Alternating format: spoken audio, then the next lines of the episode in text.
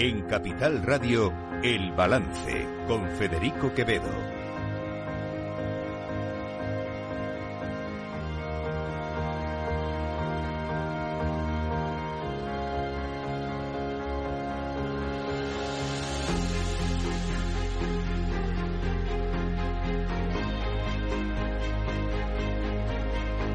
Señoras y señores, buenas noches, bienvenidos este jueves 28 de diciembre de 2023, son las 8, una hora menos en las Islas Canarias, escuchan la sintonía de Capital Radio, les invito a que nos acompañen desde ahora y hasta las 10 de la noche aquí en el balance, les vamos a contar la actualidad de esta jornada, una jornada en la que Pamplona, Iruña, tiene nuevo alcalde, se llama, se llama Josera, Joseba Asirón,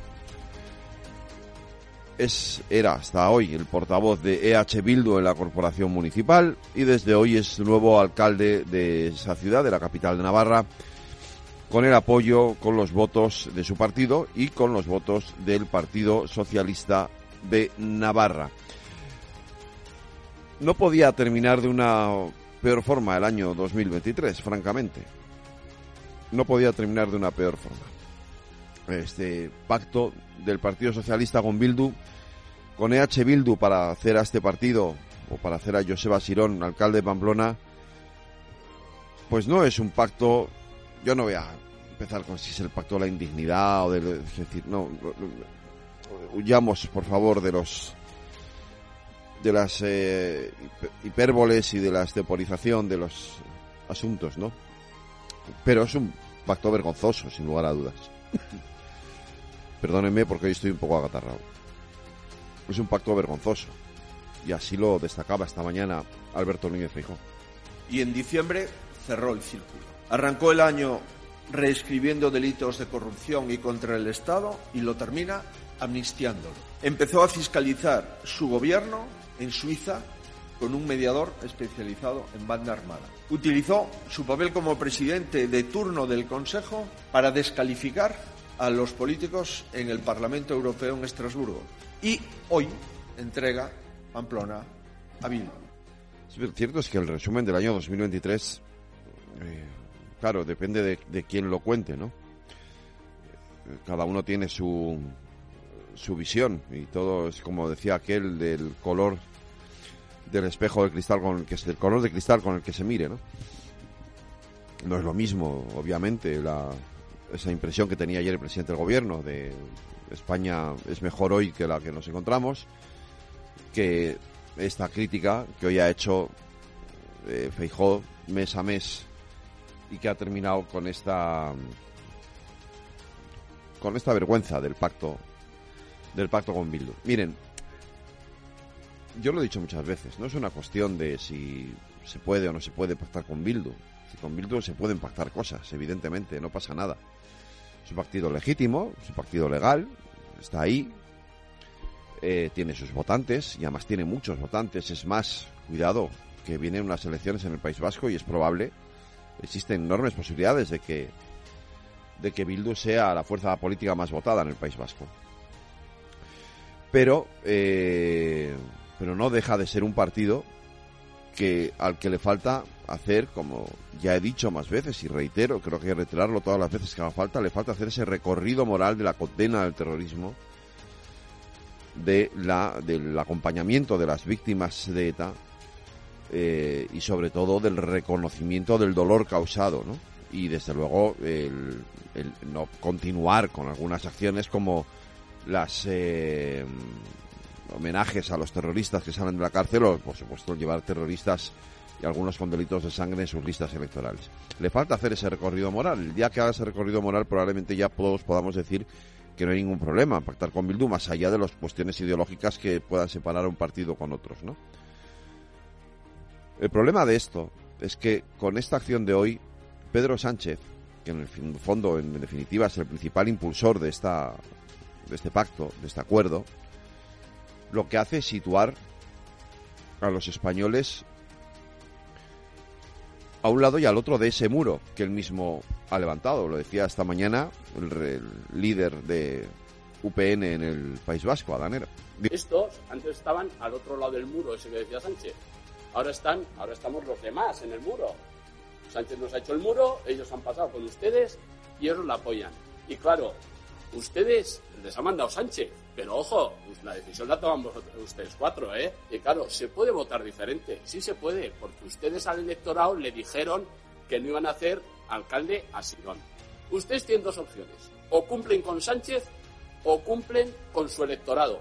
Yo les puedo decir que se puede cumplir con el electorado, pasa factura, es muy duro, se puede hacer. Si ustedes son capaces, les puedo asegurar que dormirán mucho más tranquilos. Muchas gracias. Pues no sé cómo van a dormir hoy los diputados de los concejales del PSN. Probablemente algunos de ellos no muy bien, efectivamente, porque es duro pactar con aquellos que siguen apoyando a quienes asesinaban a tus compañeros de partido.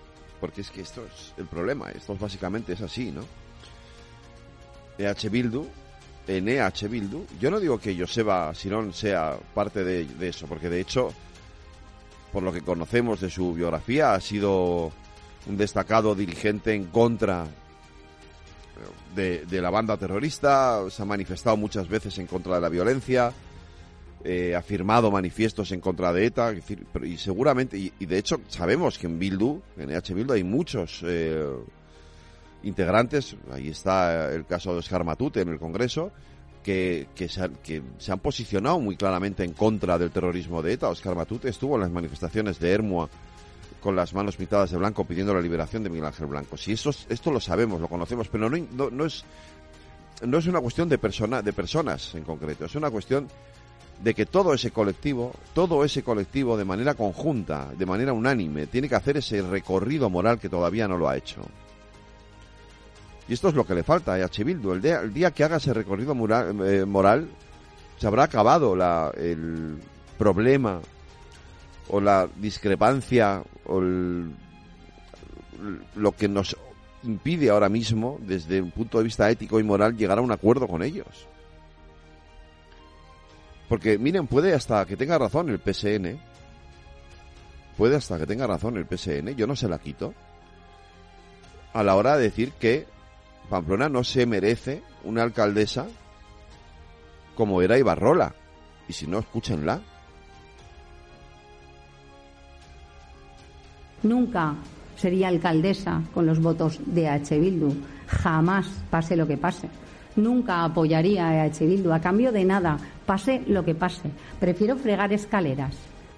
Alguien que dice esto, esta barbaridad, alguien que se manifiesta de esta, con esta argumentación tan clasista, pues evidentemente no merece ser alcalde de ningún lado, de ningún sitio. Si yo puedo estar de acuerdo con eso pero a lo mejor habría que haberlo pensado antes y sobre todo habría que haber buscado seguramente otro tipo otro tipo de alternativas. En fin, hoy Feijó ha hablado de todo esto. Sin embargo, siempre da la sensación de que alguien le quiere robar el protagonismo. Ese alguien es la presidenta de la Comunidad de Madrid que frente al discurso más o menos moderado o tranquilo o sin exabruptos de Feijó, pues ya lo saben, se tira a la piscina. Que todos los españoles recuerden que Sánchez es el responsable de lo que está pasando hoy en Navarra, que lo pagaremos durante décadas, que los españoles nunca olviden que Pedro Sánchez vendió Pamplona al brazo político de ETA y que recuerden todos los españoles cómo Sánchez está vendiendo España, la dignidad y la prosperidad de todos a cambio de unos años o unos meses más en la poltrona. Por mucho que no dé la cara ante sus pactos vergonzosos y utilice siempre la agenda internacional y nunca esté donde debe, desde luego los demás no lo olvidamos. Es una cobardía que le define. Y esta es la verdad de cómo esta gente ha llegado al poder en Pamplona y de esto es cómplice Pedro Sánchez. Y yo no quiero que estos criminales devuelvan a España a 1936. No quiero que esta gente se quede con España. Y no quiero que esto siga adelante sin que digamos cada uno la verdad ante lo que está sucediendo, porque esto desde luego es corrupción moral. Y si los peores criminales gobiernan, si manipulan la historia, si se anexionan regiones, si después de todo lo que está sucediendo ganan, años de políticas de extorsión, de muerte, de tierra quemada, de manipulación de los medios de la educación, los navarros, los vascos y todos los españoles estaremos perdidos. Y no podemos normalizar que el mal gobierne y deshaga la obra de siglos que son Navarra y España entera.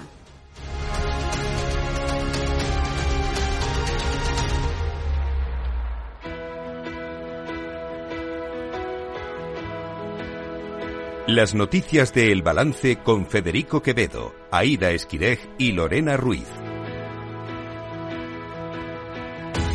Lorena Ruiz, buenas noches. Buenas noches. Como les contábamos, H. Bildu se ha hecho con la alcaldía de Pamplona gracias al apoyo del Partido Socialista, del PSN. Día tenso el vivido hoy en Pamplona. Joseba Sirón se ha convertido en el nuevo alcalde de la ciudad después de que la moción de censura acordada por Bildu y el PSOE saliera adelante. Una moción que ha sacado al alcal de la alcaldía a Cristina Ibarrola de UPN con los votos de Bildu, el PSN, Jero Abay y Contigo Zurekin frente a los votos en contra de UPN y del Partido Popular. De esta forma, Bildu le arrebata la alcaldía a Ibarrola, que llevaba seis meses en el cargo tras ser la lista más votada en las elecciones municipales de mayo. Ha sido una moción corta pero intensa. La alcaldesa saliente ha cargado duramente contra los socialistas, acusándolos de haber traicionado a Pamplona. Asistimos a esta, al final de esta macabra obra titulada Traición a Pamplona y sin sorpresas, con un final escrito hace seis meses. Pedro Sánchez, como Judas Iscariote, vende Pamplona por seis votos de Bildu. Asegura que el nuevo gobierno municipal no tiene ninguna credibilidad porque dice ha mentido en todo. Por su parte, la portavoz del PSN, Marina Curiel, ha justificado el apoyo a la moción por la ineficacia de la gestión de la alcaldesa y ha recalcado que se trata de un acuerdo transparente que se circunscribe únicamente a Pamplona. Cristina Barrola ha estado llevando a cabo una acción política prepotente, unilateral, opaca y totalmente ajena a la escucha y al diálogo menospreciando continuamente al resto de fuerzas políticas. El nuevo alcalde, Joseba Sirón, no quiso intervenir en el pleno, dice, para no echar más leña al fuego, aunque posteriormente en rueda de prensa ha apelado a dejar a un lado las faltas de respeto y aboga porque las aguas vuelvan a su cauce dentro de poco. Así ha prometido su cargo. Prometo cumplir fielmente las obligaciones del cargo de alcalde de Pamplona, guardando y haciendo guardar las normas propias de este ayuntamiento pues como viene ocurriendo desde que se conoció, esta moción ha traspasado, por supuesto, la, política nacional. El líder del Partido Popular, Alberto Núñez Fijo, ha criticado que el PSOE opte por terminar el año brindando con Bildu, asegurando que España pierde un partido de Estado. Fijo le ha transmitido todo su apoyo a la alcaldesa saliente Cristina Ibarrola y ha vuelto a hablar del pacto encapuchado entre Otegui y Pedro Sánchez. La moción de censura que el Partido Socialista ha presentado hoy en Pamplona, que otorga la alcaldía a Otegui, es decir, a Bildu, es la última línea que ni siquiera los españoles más opuestos al señor Sánchez pudieran pensar que podría producirse. Permítame que traslade todo el apoyo del Partido Popular a Cristina Ibarrola y también nuestra solidaridad con el equipo de gobierno municipal de la Unión del Pueblo Navarro. Asegura Fijo que hoy España no ha ganado una alcaldía progresista, sino una reaccionaria. Desde el PSOE, la portavoz del gobierno, Pilar Alegría, ha defendido que la moción es exclusivamente una decisión de ámbito local y ha invitado a la ya exalcaldesa a hacer autocrítica. Bueno, saben que la moción de censura es un instrumento democrático, de ámbito local en este caso, en el caso de, de Pamplona. Y mire, yo lo que sí que les voy a pedir es que el señor Feijó y especialmente UPN abandonen la política del señalamiento, del insulto y de la Y les voy a hacer una reflexión. Creo que cuando durante tres años eres incapaz de aprobar presupuestos, eres incapaz de llegar a ningún acuerdo con el resto de las fuerzas políticas, una tiene que pensar y hacer autocrítica sobre el porqué de su soledad. También ha mostrado su apoyo en la moción de censura a la líder de Sumar, Yolanda Díaz, que ha destacado que se trata de un procedimiento absolutamente democrático y ha asegurado que desde su formación siempre van a estar a favor de los gobiernos progresistas. Y en Vox también han reaccionado. Creen que el PSOE se permite apoyar una coalición con Bildu porque el Partido Popular legitima el golpe al alcanzar acuerdos con los socialistas. Y hoy ha sido el turno del líder del Partido Popular para hacer un balance del año. Alberto Núñez Feijóo ha analizado la situación de España con el nuevo gobierno de coalición y ha hablado de un año que a su juicio ha sido muy intenso políticamente. Feijóo ha querido destacar los indicadores más negativos de la economía española asegurando que la nuestra es la peor economía de toda la Unión Europea porque dice es la que más impuestos, deuda y déficit tiene. Ha sido un balance donde también ha cargado contra Pedro Sánchez afirmando que el único logro del presidente ha sido su investigación hay que reconocer, y lo reconozco, que el único logro del presidente Sánchez en 2023 ha sido su investidura. Ahora bien, es una investidura que lleva aparejadas la ley de amnistía, las reuniones fuera de la Unión Europea con un prófugo buscado por el Tribunal Supremo, comisiones de investigación para difamar a los jueces, como si el Congreso se convirtiese en un plato de televisión, asegurar desde el propio gobierno que en España existe el lawfare, o sea, los jueces en España son injustos, son corruptos y persiguen fines políticos. Ha recordado que el 2023 ha conseguido teñir de azul el mapa municipal y autonómico y que su partido ha logrado la mayoría absoluta en el Senado y se ha convertido en el más votado en las últimas elecciones a pesar de no haber conseguido llegar a la Moncloa. También se ha referido a la renovación del Consejo General del Poder Judicial, un problema que ha calificado de amenaza institucional. Asegura que desde su formación van a vigilar el método de elección del Poder Judicial porque dice tiene que ser elegido con garantía de independencia. Y el ministro de Justicia y Presidencia, Félix Bolaños, también se ha referido a la renovación del órgano de los jueces. Concretamente ha instado al Partido Popular a sentarse cuanto antes para resolver lo que ha calificado como un estropicio el bloqueo del Partido Popular al Consejo General de Poder Judicial está creando un estropicio en la justicia que nos está costando dinero ya a todos y que está afectando a los ciudadanos y ciudadanas de nuestro país. Y por tanto, cuanto antes nos sentemos para resolver y solucionar este estropicio, mejor para todos, para la ciudadanía y desde luego para el prestigio y la normalidad del Consejo General del Poder Judicial. Por nosotros no va a quedar, no está quedando ya en poner todo lo que tengamos que poner de nuestra parte para renovar cuanto antes el Consejo General del Poder Judicial Pedro Sánchez ha viajado hoy a Irak para reunirse con sus autoridades y visitar a los militares allí desplazados. Se trata de la primera visita oficial de un presidente del gobierno español a Irak desde la invasión de Estados Unidos en 2003. Sánchez se ha reunido con el primer ministro iraquí y también con el presidente del país, a quienes les ha transmitido su compromiso para que continúe la estabilidad y la seguridad de Irak. Asimismo, les ha transmitido su preocupación por el incremento de la tensión regional y sus consecuencias y han coincidido en que deben terminar las hostilidades en Gaza. También ha visitado a los militares españoles en Irak, a quienes les ha agradecido su esfuerzo. Y hoy pues estoy en esta base internacional de Unión 3 en Irak. Tengo el honor de agradeceros a todos y a todas personalmente y en nombre del conjunto de la sociedad española vuestro esfuerzo y también el sacrificio ¿no? en favor de la seguridad y la estabilidad internacional. En Irak, eh, España viene demostrando desde hace ya mucho tiempo eh, nuestro sólido compromiso con algo que bueno, parece que está poniéndose en duda y en cuestión durante estos últimos años, ¿no? y es el multilateralismo desde el convencimiento de que desde ese orden multilateral somos más fuertes y podemos proyectar eh, esa ansiada paz al mundo.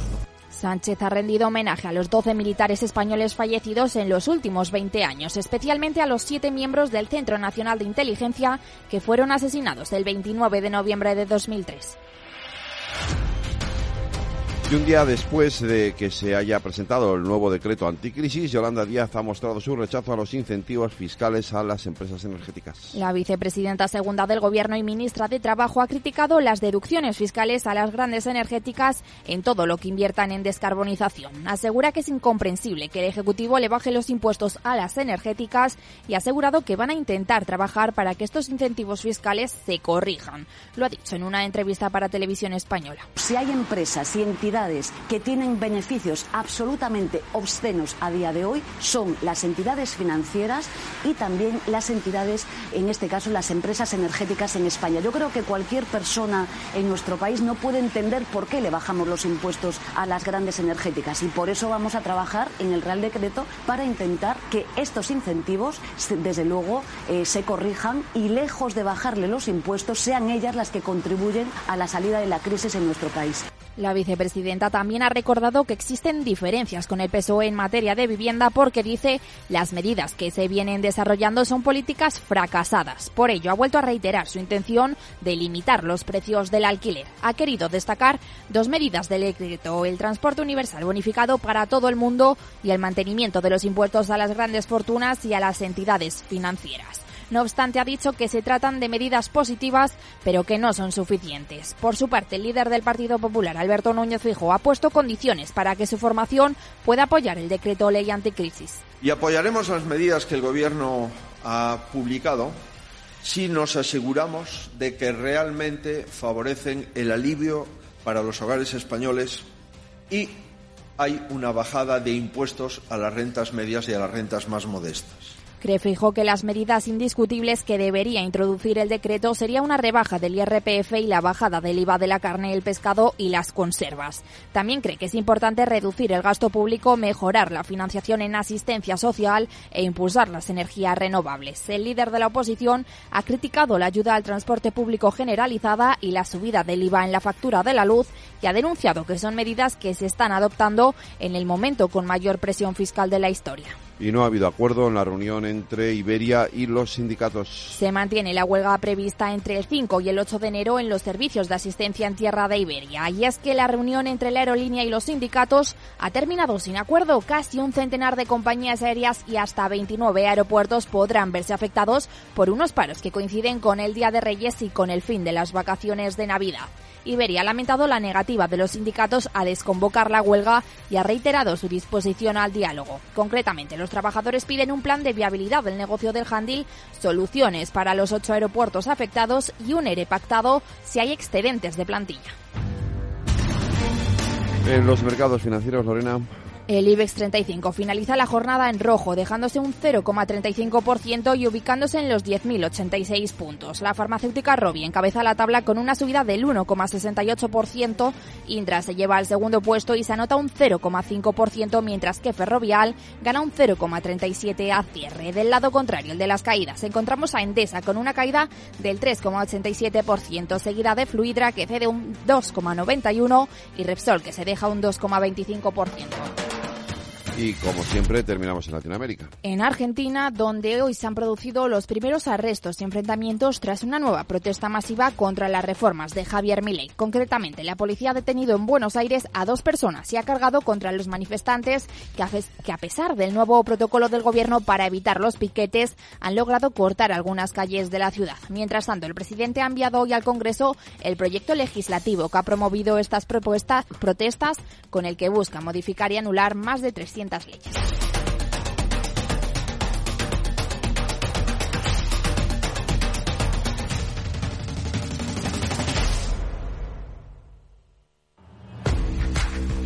Oye, pensando cómo ahorrar en momentos como este con los precios por las nubes.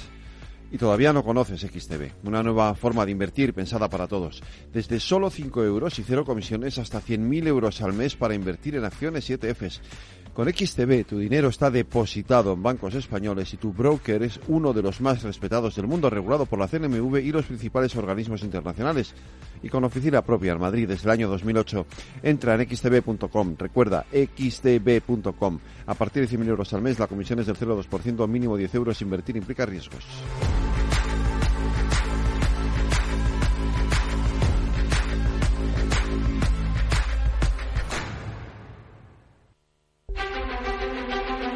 Cada día en el balance nos detenemos en lo más destacado de la actualidad económica y lo diseccionamos en la lupa de Laura Blanco.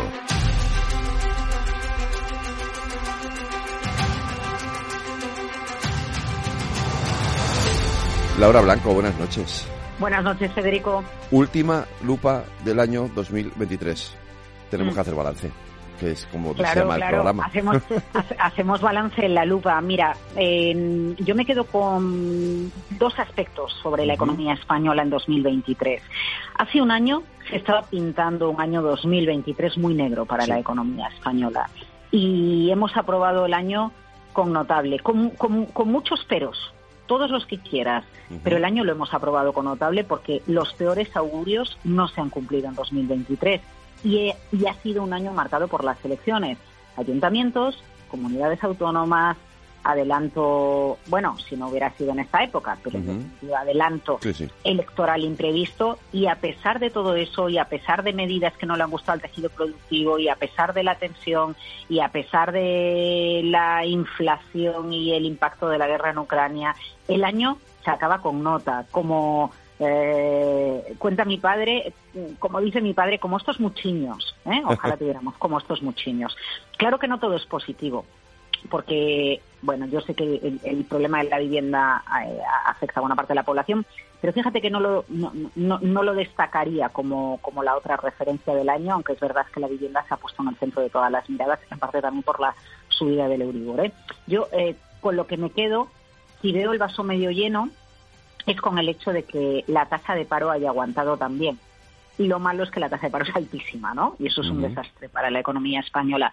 Pero es que si se hubieran cumplido los peores augurios, la tasa de paro podría haber ido mucho más allá, porque España tiene un paro estructural enorme, porque tenemos todavía mucha economía sumergida, porque efectivamente está llegando mucha migración que por suerte se está empleando. Recuerda que el Banco de España nos comentaba la semana pasada cómo los migrantes que están llegando llegan con más formación y empiezan a ocupar puestos de trabajo que no son las capas más bajas, que es lo que sucedió en el cambio de siglo, ¿no? Eh, a principios eh, de los años 2000. Así que aprobado con nota para la economía española para el año que podía haber sido y aguante de un mercado laboral que a todas las instituciones le ha sorprendido. Es verdad que en Europa y no solo en España. Y en España eh, alguien me puede tirar de las orejas por decir que, tenemos una buena tasa de paro. No digo buena tasa de paro, digo que eh, el mercado laboral ha aguantado muy bien para lo que podría haber sucedido. Y este año 2023 hemos aprendido algo que tiene que ver mucho con un dato que, se ha publicado hoy. Hoy hemos conocido que las familias y empresas en España em, retiraron depósitos como nunca se había hecho. Hasta noviembre 29.700 millones de euros de retirada de depósitos. Mira, en la crisis financiera anterior se nos mm, decía, miremos a Alemania, miremos a Alemania, cómo saben ahorrar los alemanes, cómo saben ahorrar los alemanes, ¿no? Y, a los niños muchas veces les decimos en casa, tú ahorra, tú ahorra, ¿no? Y muchas veces se, dice, ¿para qué ahorrar tanto? ¿Para qué queremos ahorrar tanto?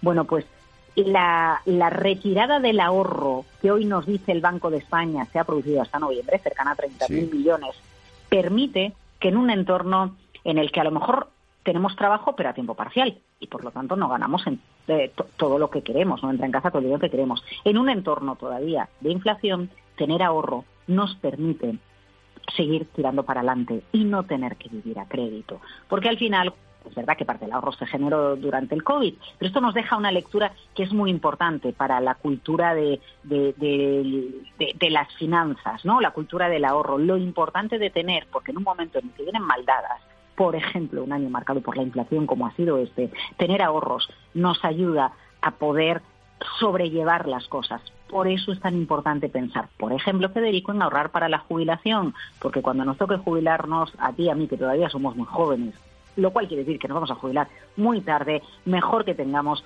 unos dinerillos ahorrados por si acaso para entonces bueno, pues queremos mantener el nivel de vida que tenemos ahora y, la pensión pública no nos da. Por lo menos tener un colchoncillo, tener un, dinero ahorrado. Yo creo que 2023 ha sido un buen año en económico, completamente mejorable, pero vamos, con lo que se pintaba a 28 de diciembre de 2022, firmo, ¿eh? Yo firmo.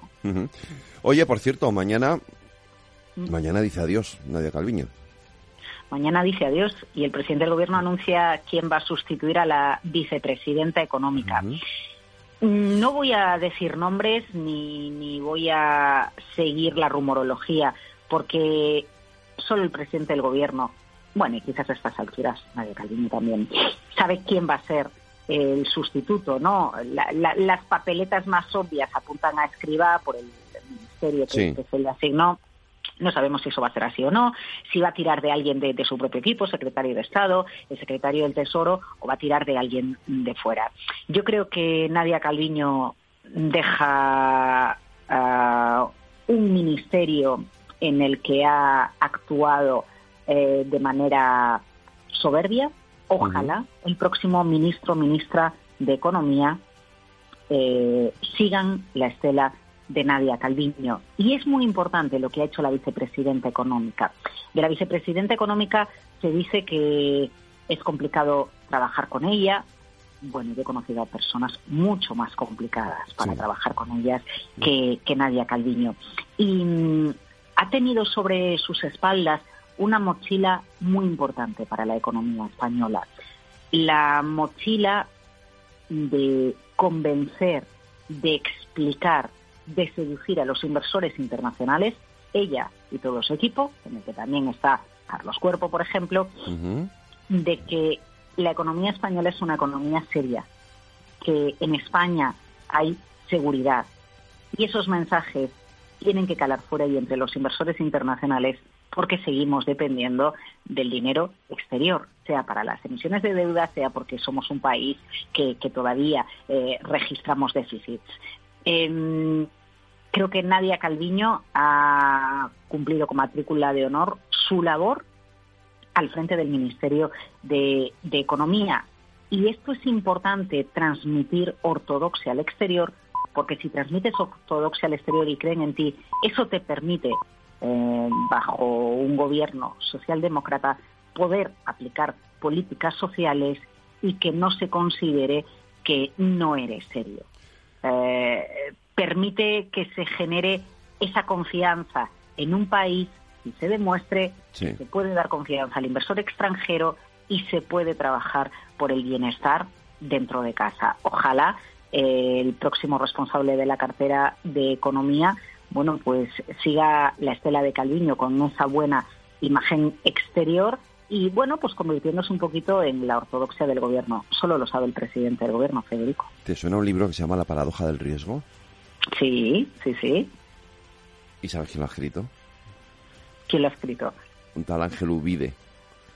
Bueno, pero de Ángel Ubides ha hablado mucho. Yo un día hasta leí que, ah. que bueno, como un, cronista, un comentarista del país eh, iba, iba a convertirse en ministro de Economía. Bueno, pues invito a cualquiera que busque cuál es la trayectoria de, de Ubide, ¿no? Que ya le gustaría a muchos otros economistas. Eh, la, la decisión que tome Pedro Sánchez en el entorno, en el contexto en el que nos encontramos, seguro que está alineada con las necesidades que, que tiene España y, ojo, ya que citas el riesgo, con los riesgos a los que mm. se enfrenta España. y desde luego la, selección de Calviño fue una selección eh, muy enfocada precisamente a acotar los riesgos que tenía la economía española. Pero es verdad que a Sánchez le gustan los riesgos, por otro lado. En fin, vamos a ver en qué, en qué, en qué se traduce esto mañana. Mañana lo sabremos. La lupa vuelve el año que viene, por supuesto, aquí en el balance con Laura Blanco. Buenas noches, Laura. Buenas noches, hasta 2024.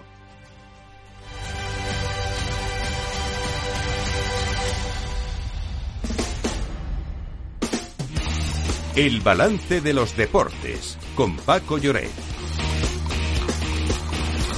Paco Lloret, buenas noches. Hola Federico, saludos, muy buenas. Eh, ¿Por dónde quieres empezar? ¿Hacemos balance o damos última hora primero?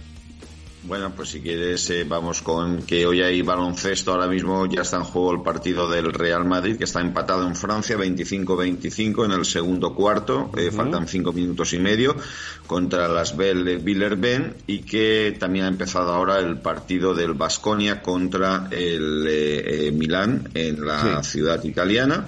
El Valencia juega ahora también, ha empezado en Múnich contra el Bayern y, y, que el Barça que jugará, que jugará mañana.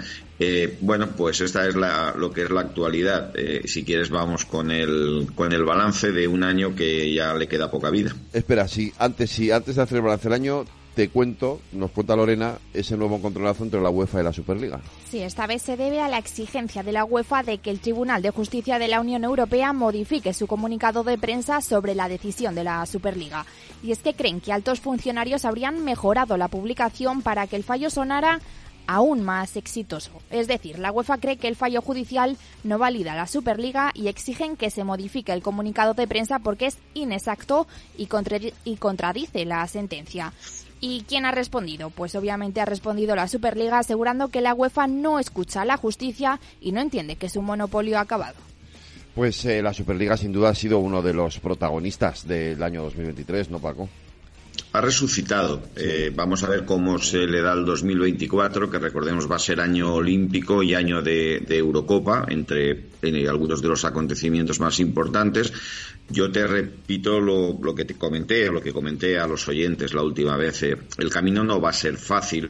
Eh, probablemente hay países que ven con muchísima desconfianza esta, esta iniciativa y probablemente el país que marca las diferencias hoy en día con la liga más potente y además con la más autosuficiente de todas es eh, Inglaterra, es la Premier League y de momento lo que se ha escuchado desde allí, de momento no es precisamente entusiasmo con esta idea y con este proyecto. De todos modos, eh, como todo en la vida, eh, yo de niño aún recordaba que los tenistas tenían que ser amateurs y luego llegó la, la, etapa eh, open, ¿no? La etapa profesional, es decir, todos los deportes se han ido adaptando. Hombre, va a haber yo creo que el futuro del deporte en, general, y ahí tienes el caso del golfista John Ram, eh, eh, no te pierdas el poder del dinero que pueda venir desde Arabia eh, y desde los Emiratos. O sea que, bueno, creo que vamos a ver cosas de esas que dices que nunca hubiera imaginado. Oye, de los nombres propios del año, evidentemente, Rubiales y Jenny Hermoso, claro. Sí, totalmente, sí, sí.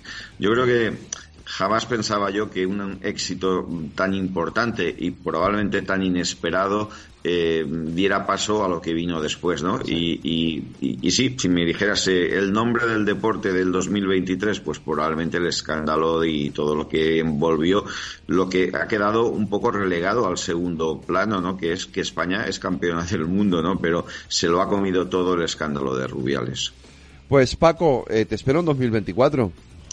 Me será un placer poder acompañarte y poder compartir muchos momentos. Y además el día 12, no te olvides que tenemos jornada de liga, va a ser una jornada que empieza, pues mira, ahí en Madrid con el Getafe Rayo, luego hay una Real Sociedad a la vez. Eh, es un día de derbis, porque está el derby vasco, Real Sociedad a la vez, y luego el derby valenciano, Valencia-Villarreal, Granada-Cádiz, Celta-Betis, eh, Real Madrid-Mallorca, ya estamos hablando del miércoles, y para y Girona, Atlético de Madrid, partido muy interesante, y para el jueves, Osasuna-Almería, Sevilla-Atlético de Bilbao y Unión Deportiva Las Palmas, Barcelona. Así empezaremos el fútbol en 2024. Pues eh, lo contaremos aquí en el balance. Un abrazo, Paco.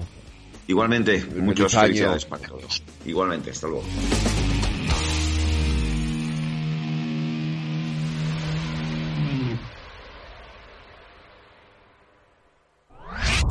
Capital Radio. Siente la economía. ¿Quieres cobrar por operar con tu dinero? Con DarwinX es posible y funciona así. Operas un universo de más de 1.500 instrumentos financieros en condiciones competitivas, con nuestro broker o a través de Interactive Brokers. Y aquí viene lo bueno. Mientras operas, construyes tu track record para nuestra gestora que te paga por tu éxito. Llevamos más de 10 años impulsando el talento. Hemos atraído más de 95 millones de dólares de capital inversor y pagamos a nuestros mejores traders cientos de miles de euros al año en comisiones de éxito. Darwinex, donde no pagas de más y cuanto mejor operas, más cobras. ¿A qué esperas? Tu capital está en riesgo. El rendimiento pasado no es una indicación de resultados futuros. Datos actualizados en agosto de 2023. Este es un mensaje para todos los oyentes de radio y es solo para decir gracias. Gracias por dedicarnos tres horas cada día. Gracias por escucharnos en casa, en el coche, en el trabajo, en un móvil o donde sea, en directo o en podcast. Gracias por tu fidelidad, porque gracias a ti, la radio sigue siendo un gran medio, el más creíble, en el que más confías y el que mejor te informa y entretiene. El medio del día a día, de la actualidad al instante y que te acompaña siempre estés donde estés. Radio Value, la Asociación de Radios Comerciales, te da gracias a ti.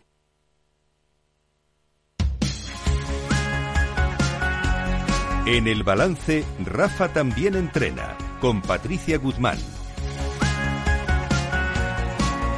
Patricia Guzmán, buenas noches. Buenas noches. Y feliz Navidad. Igualmente. Eh, nuestra consultora experta en habilidades directivas y liderazgo, coach certificada en gestión de equipos de alto rendimiento, comunicación estratégica y resolución de problemas, y a la que podemos seguir en su en LinkedIn, en, mi perfil de LinkedIn, Patricia Guzmán Direzábal. Ahí además luego ponemos también la grabación del programa y todo lo que vamos hablando lo pueden encontrar luego ahí tranquilamente en LinkedIn. Preguntas poderosas para cerrar el año. Sí, un buen programa nos espera. Sí, sí a ver, cuéntame. pues sí, porque hoy vamos a compartir unas pautas para hacer una revisión anual que te permita hacer una pausa y explorar cómo ha ido este año en tu ámbito profesional. Así que cojan papel y boli para anotar. Exacto. O luego pueden volver a escuchar la grabación y tranquilamente más tarde tomarse su tiempo para hacer la revisión anual que vamos a compartir. Vale, no lo vamos a hacer solos. No lo vamos a hacer solos porque tenemos un invitado muy especial para mí. Llevo formándome con él desde hace muchos años en terapia breve centrada en soluciones. Él es Jorge Ayala, es psicólogo y desarrolla su trabajo terapéutico enfocado en la terapia breve centrada en soluciones. Imparte los diplomados desde su propia escuela e imparte cursos y talleres en diferentes países de Latinoamérica y en España. De hecho, está en Latinoamérica ahora mismo. ¿no? Exacto, eh, está en Perú que nos ha hecho un hueco y estoy encantada de que nos atienda. Jorge Ayala, buenas noches.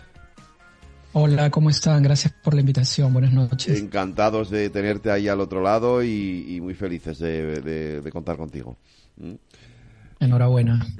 Pues venga, Patricia, adelante. Vamos a por ello. Eh, ¿Para qué es interesante que hagamos este, este repaso de final de año? Yo con, ahora con mis clientes, tanto en empresas como a nivel individual, es una sesión que me gusta mucho hacer porque permite en nuestro día a día profesional y también personal eh, poder hacer una, una, es una herramienta muy valiosa para detenernos, reflexionar y diseñar un itinerario hacia un futuro más significativo. ¿Verdad, Jorge? ¿Tú qué opinas? Tú has dicho una palabra que es muy importante y es pausa. O sea, el primer beneficio que te otorga hacer una revisión es que te exige hacer una pausa. Y hoy, a como corren los tiempos, es complicado hacer una pausa para considerar cómo pasó el año. Es decir, tus altos, tus bajos y tu regularidad para poder descubrir si hay algo roto que necesitas arreglar, para descubrir también lo que funciona y hacer más de lo mismo y para hacer algo diferente si lo que hiciste no funcionó. Esas son las tres reglas básicas que hay que considerar al hacer una revisión anual. Si algo está roto, arréglalo. Si algo funciona, haz más de eso que funciona. Y si no funciona, haz algo diferente. Exacto. Análisis. Y Jorge, si te parece, eh, vamos brevemente a hacer una puntualización de qué es esto la terapia breve centrada en soluciones, qué nos diferencia este enfoque a otros profesionales o a otros encuadres terapéuticos. Mira, la mayoría de las terapias, la mayoría de las terapias parten del supuesto de que hay algo que arreglar dentro de las personas y que el arreglo proviene de la capacidad y las habilidades del terapeuta de arreglar esa situación. Se parte de la idea que hay algo dentro, en la cabeza, en la mente o fuera, que hay que arreglar. Nosotros partimos de un supuesto totalmente distinto. Partimos del supuesto de que las personas ya tienen a partir de sus propias experiencias e historias personales todos los recursos y las áreas de competencia que necesitan para resolver sus dificultades. No trabajamos, esa es otra distinción muy importante, con una teoría de la personalidad o de la disfunción, ni tampoco con una teoría psicopatológica o deficitaria. Exacto. Para nosotros es importante. Esto en el ámbito profesional eh, tiene un especial impacto, ¿verdad, Jorge? Totalmente. O sea, todo lo que te, digamos, todo lo que te ahorras en términos de tiempo y economía, yendo directamente a descubrir, acompañado por un terapeuta o un coach, cuál es el resultado deseado, definiéndolo tú mismo, y desde ahí nosotros los terapeutas nos embarcamos en un proyecto común, ayudando a las personas a imaginar el futuro que desean, con la diferencia que haría obtener ese resultado. ¿Qué sería diferente si te sintieras más tranquila, si te sintieras más capaz para comunicarte con tus colaboradores. Confiamos en que las personas eh, ya saben qué es lo que tienen que hacer, es decir, ya saben cómo hacerlo. Otros enfoques probablemente parten bajo la idea de que el terapeuta tiene que enseñarle a la persona algo nuevo y tiene que partir de cero. Nosotros pensamos que las personas ya tienen experiencias y el terapeuta tiene que desatar una conversación que le permita a la gente descubrir su propio conocimiento, su propio recurso para poder hacer ella misma ese trabajo. Estupendo, Jorge. Muchas gracias. Pues vamos a las preguntas que podríamos hacernos para esta revisión anual en un entorno profesional enfocado en el desarrollo de habilidades directivas y liderazgo. Eh, Empiezo yo. Voy a empezar yo misma.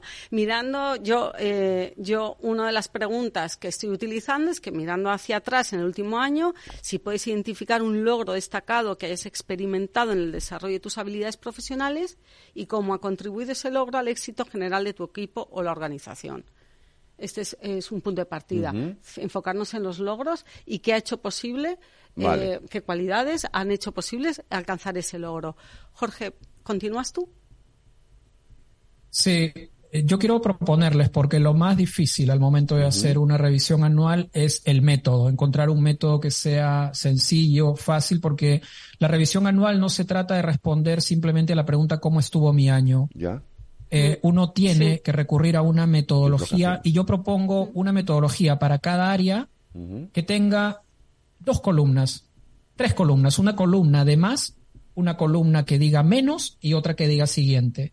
Es decir, por ejemplo, si analizo el área de trabajo y negocio, yo podría decir qué de lo que ha sucedido este año, por ejemplo, en el mes de diciembre, puedo partir de diciembre hasta enero, de adelante hacia atrás.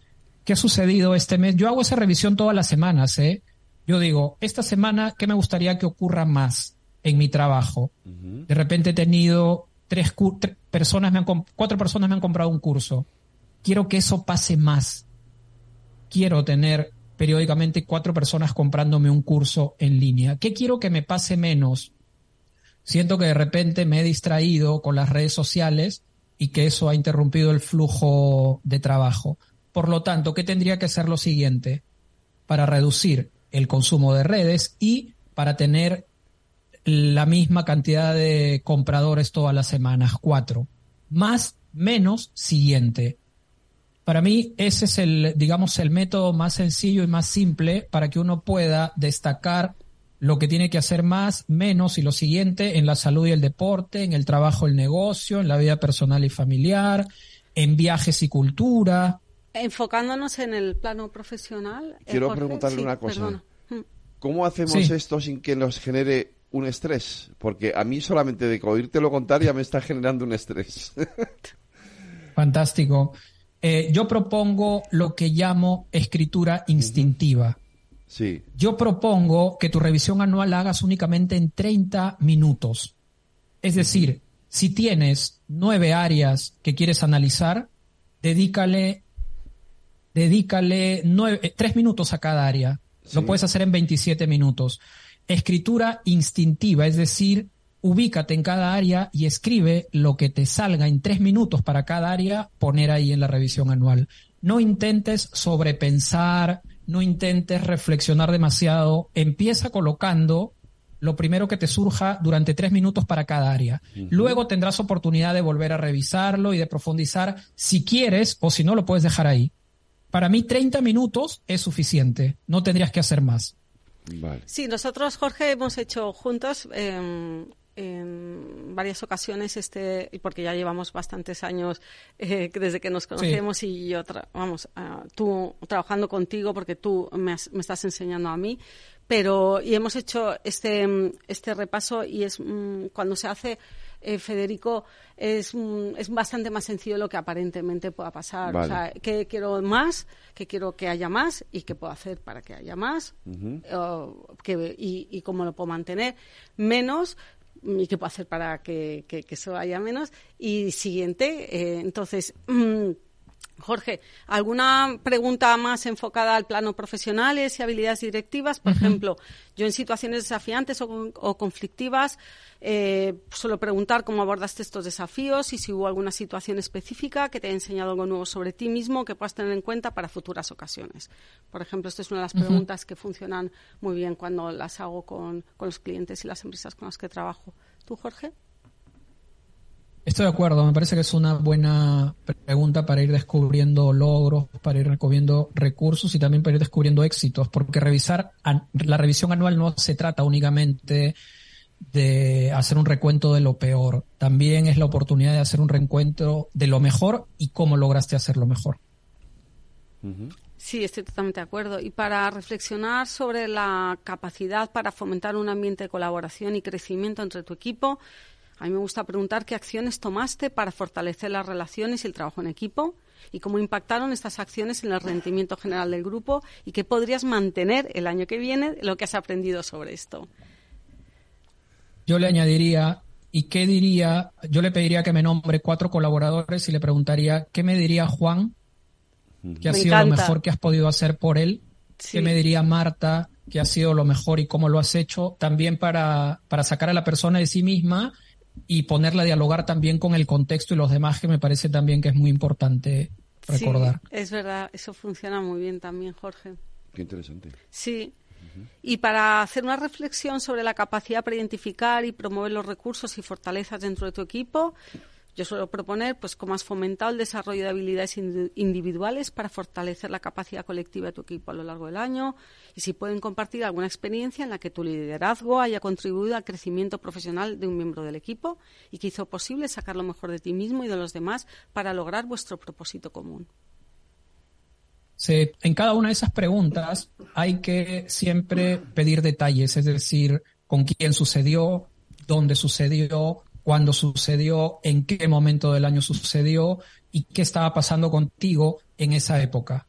Si se hace, si se responde de manera muy general, puede perder significado. Las preguntas deben mantenerse siempre en la superficie, la experiencia también, pero las preguntas deben de buscar profundizar en el significado y para eso detalles. ¿Qué, cómo, cuándo, dónde, con quién?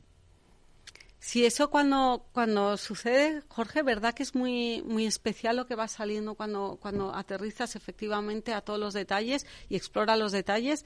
Eh, se, se, facilita una conversación muy bonita y, muy interesante eh, para aplicar luego en el futuro. Por ejemplo, ahora que estamos hablando del cierre del año, para aplicar en el, en el año que viene, por ejemplo. pero sigue con las preguntas, porque eh, ahora las pregunto yo. Sí, bueno, pues hablando de metas y desarrollo profesional, yo le preguntaría qué dirías que ha sido clave este año para la evolución en tus objetivos. ¿A qué retos te has enfrentado y qué has aprendido de ellos? ¿Cuál ha sido la persona más interesante que has conocido este año en el plano profesional y qué has aprendido de ella, por ejemplo? Jorge. Sí. Jorge, eh, sí, sí. Perdona. sí.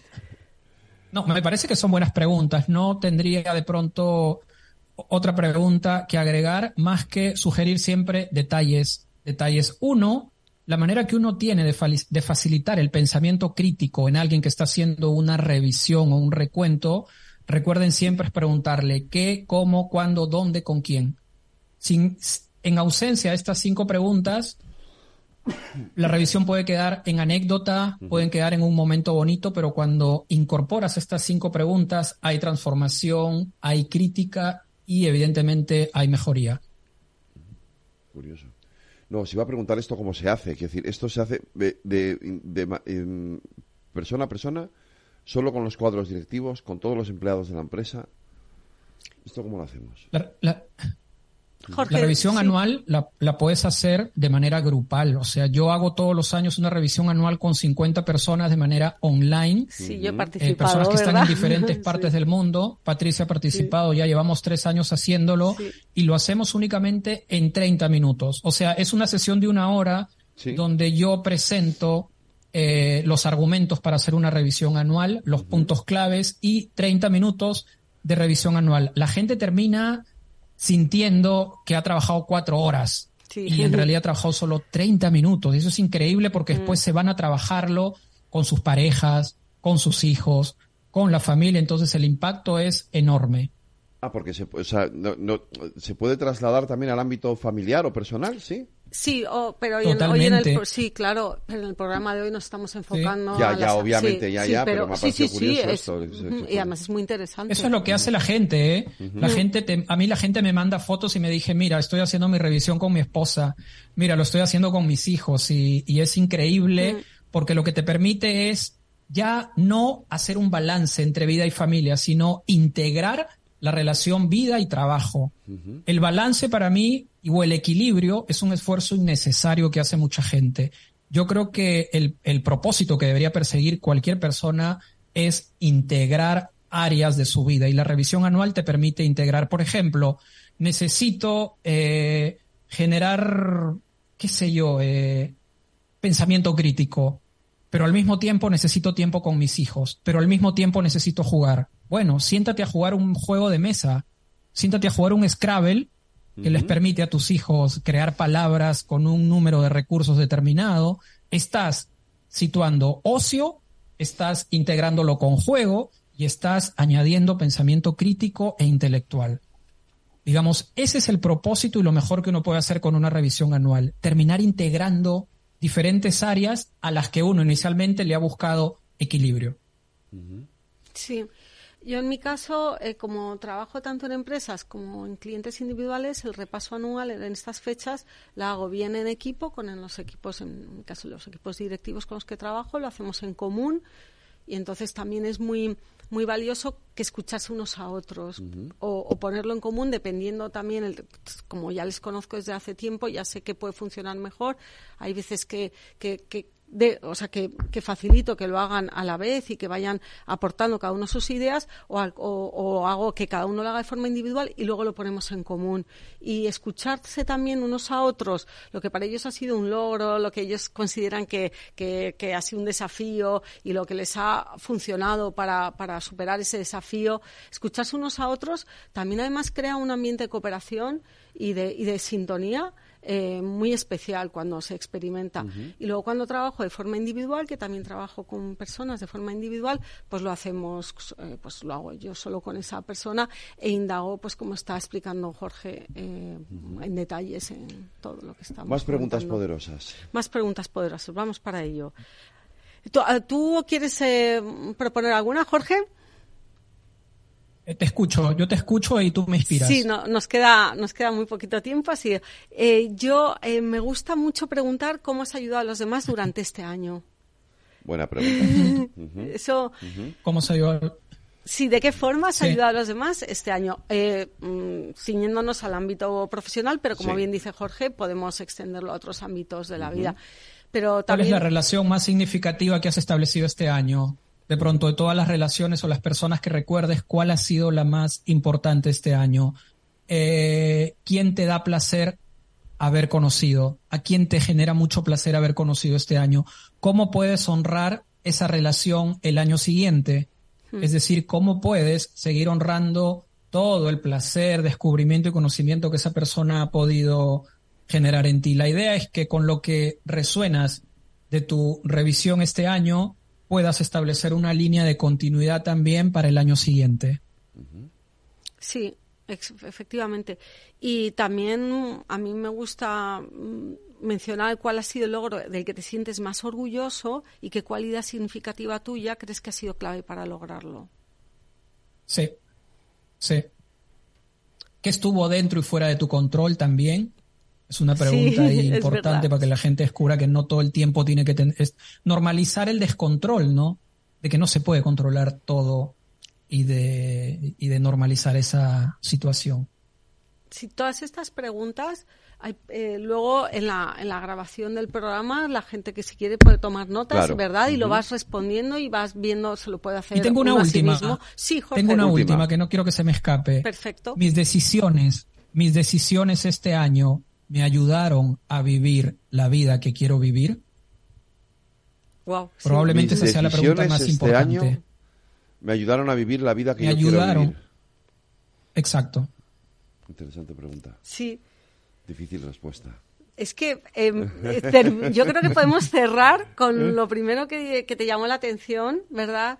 Eh, que era pararnos a pensar lo que, lo que permite hacer una revisión del año es la, pausa que, bien señalaba Jorge. Imagínate que si yo quisiera un coche, imagínate que yo quisiera renovar mi coche el otro año, las decisiones financieras que tomé este año me están permitiendo llegar a comprar el nuevo coche en el mes de abril de 2024? Bueno, es una, es una forma muy, concreta de, de, hacer la pregunta, sí, porque la otra a lo mejor es un poco complicada de responder. Yo llevo muchísimos años eh, aprendiendo con Jorge y, es una maravilla, hace magia con las preguntas. Pues Muchísimas gracias Jorge por habernos e- acompañado y a todas las personas por escucharnos. Claro que sí, Patricia y Jorge. Patricia es, es el LinkedIn, nos vemos. Y Perfecto, y ahí dejamos la grabación para que luego la puedan escuchar y pausar todo lo que necesiten. Muchas gracias a los dos, cuidaros. Gracias. Y feliz año. Muy bien, feliz año. Feliz año.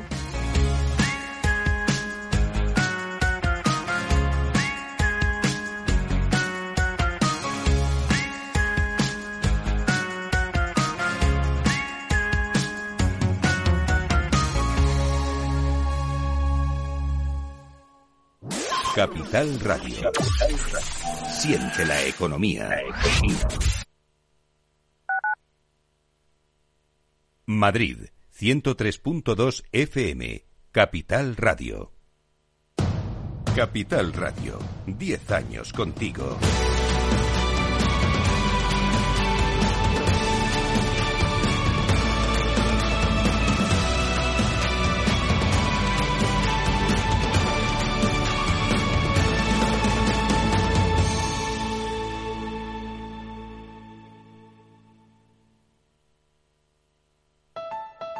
Escucha cada jueves, a partir de las 11 de la noche, en Líderes Globales, las entrevistas que Raúl Castro nos trae desde Florida.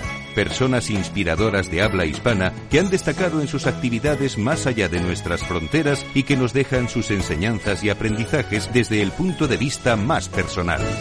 Líderes Globales, con Raúl Castro, en Capital Radio.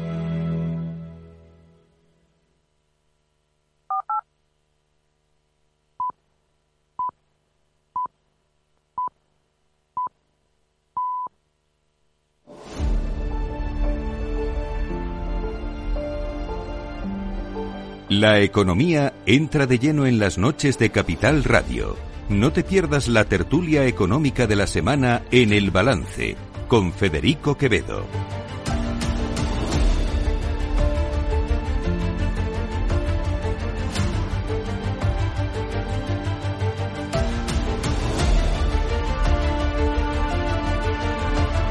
Las 9 de la noche, una hora menos en las Islas Canarias, se escuchan la sintonía de Capital Radio y eh, llega nuestro momento, pues probablemente de los más esperados de la semana, que es nuestra tertulia económica.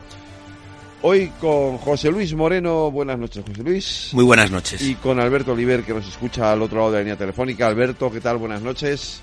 Buenas noches, ¿cómo estáis? Oye, me vais a perdonar los dos porque estoy con un trancazo eh, bastante considerable que además a medida que va pasando el programa a mí me va eh, eh, subiendo el trancazo y no sé qué voy a- no sé cómo voy a acabar hoy. O sea, Tenemos que hablar con la ministra de Sanidad. Sí, vamos a tener que hablar con Mónica García si puede hacer algo conmigo. No sé, eh, que, que me, que me... No sé si tengo solución. Mónica, no sé si tengo solución, de verdad. Eso es un horror.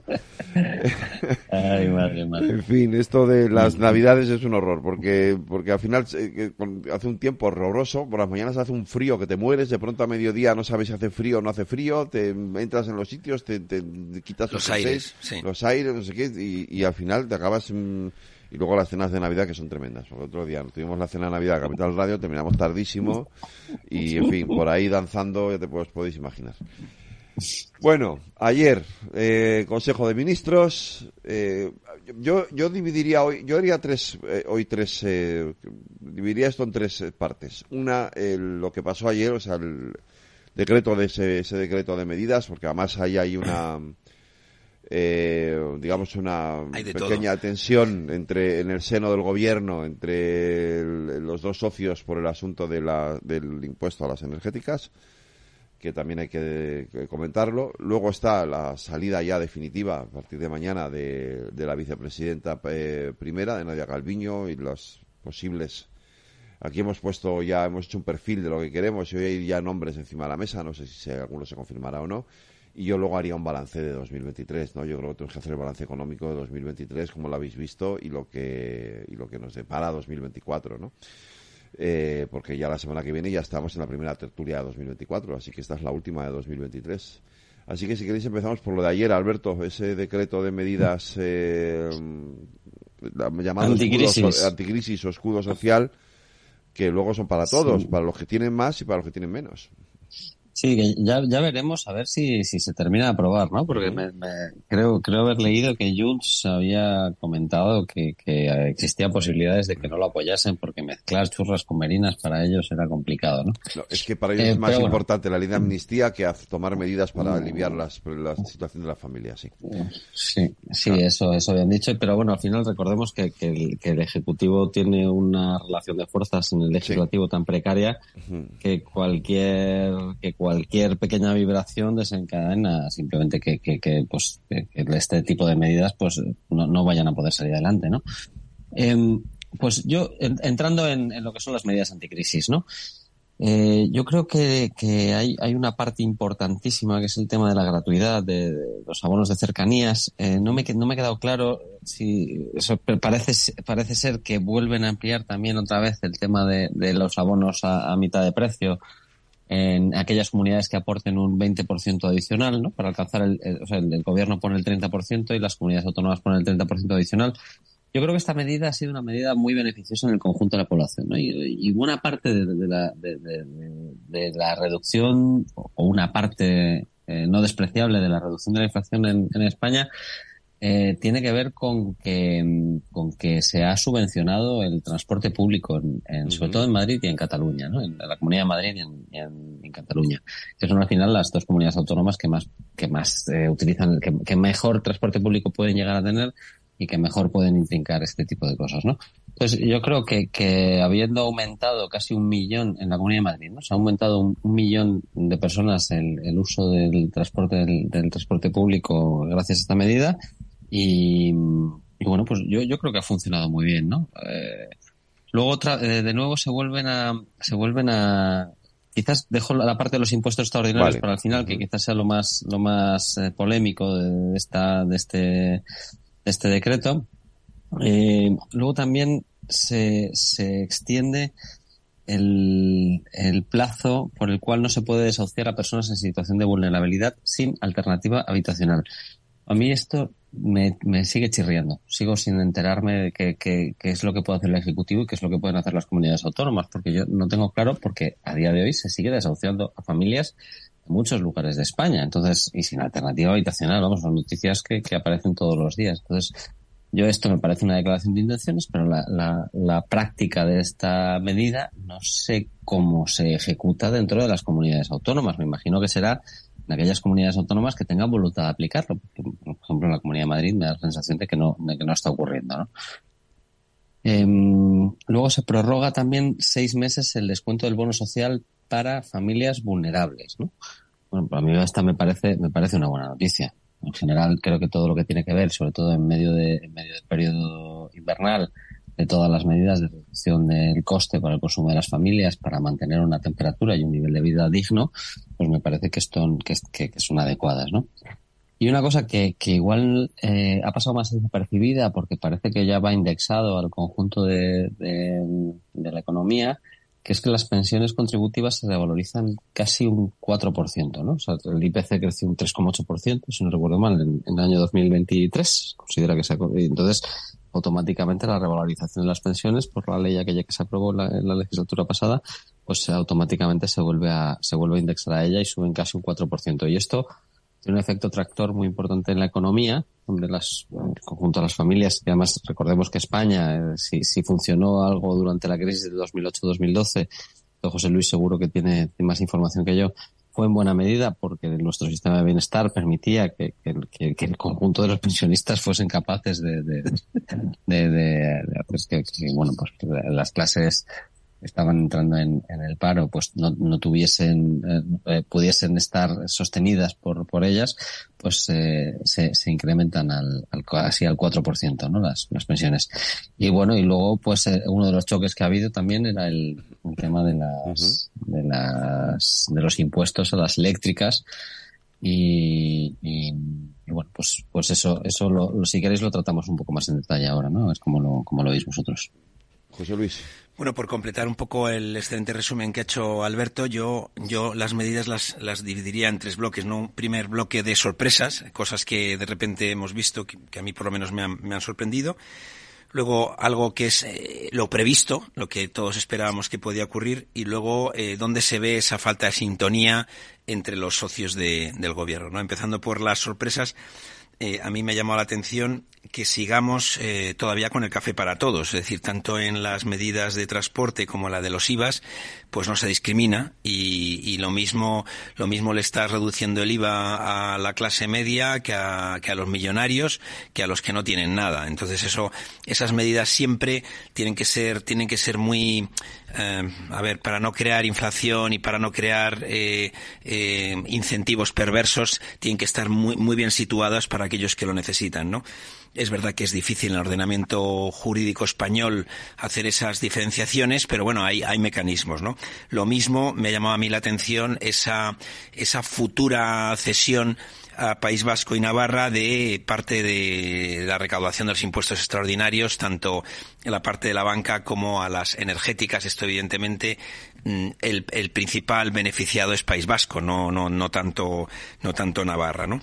Temas previstos. Eh, bueno, pues el, el, fin, el fin de la bonificación, eh, vamos, no el fin de la bonificación, pero seguir, seguir trabajando que sea difícil hacer bonificaciones en el impuesto de patrimonio. Eh, esto claramente es un, es un guiño a la Comunidad de Madrid, que ya, ya lo tenía previsto y de hecho en la última ley de presupuestos pues ya, ya ha, ha terminado con la bonificación para, para este tipo de impuestos, eh, para que la recaudación, esos 500 y pico millones que se está recaudando por este llamado impuesto solidaridad, eh, de las grandes fortunas, bueno, pues se quede, se quede en Madrid, ¿no? Y también, bueno, la parte del, mm, que habría que centrarla un poquito mejor, ¿no? El tema inmobiliario es verdad que crea cierta inseguridad para los inversores y bueno, pues esas medidas de ir alargando, ir, ir pasándole al sector privado una responsabilidad que es del sector público, que es garantizar eh, la vivienda, ayudar a que haya vivienda disponible, pues el efecto es perverso, es, es contrario, ¿no? Porque eh, quienes tienen que poner dinero para que se construya más vivienda, para que haya más vivienda disponible en alquiler, pues al final, si le vas cambiando la regla de juego en medio del partido, pues eh, se cambian, ¿no? Y en lugar de hacer viviendas en España, pues las hacen en, en Portugal, ¿no?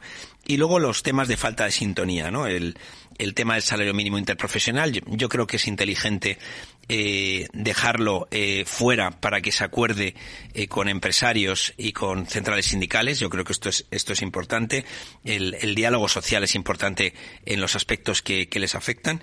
Y luego, eh, lo que he comentado antes, ¿no? La, las exenciones eh, para las empresas energéticas, yo creo que esto es una solución una solución que debe, debe estar en alguna mesa entre, entre el gobierno vasco, seguramente, y el, y, el gobierno de España, porque al final básicamente se dice que ese impuesto que hay eh, mm, una parte, esos, esos incentivos, si tú desarrollas incentivos en descarbonización para compensar lo que es la transición verde, bueno, pues esos miles de millones que paga, por ejemplo, Repsol, pues una parte los podrá dejar fuera de los impuestos. Pero claro, hay que tener en cuenta que eh, tendremos presupuestos seguramente en el mes de abril, eh, si es que hay presupuestos, que yo espero que los haya, y, y, y, y, entre que lo ejecutas, pues es muy difícil que esos 8.000, 9.000 millones que paga Repsol, pues eh, de alguna forma se puedan dedicar a esto.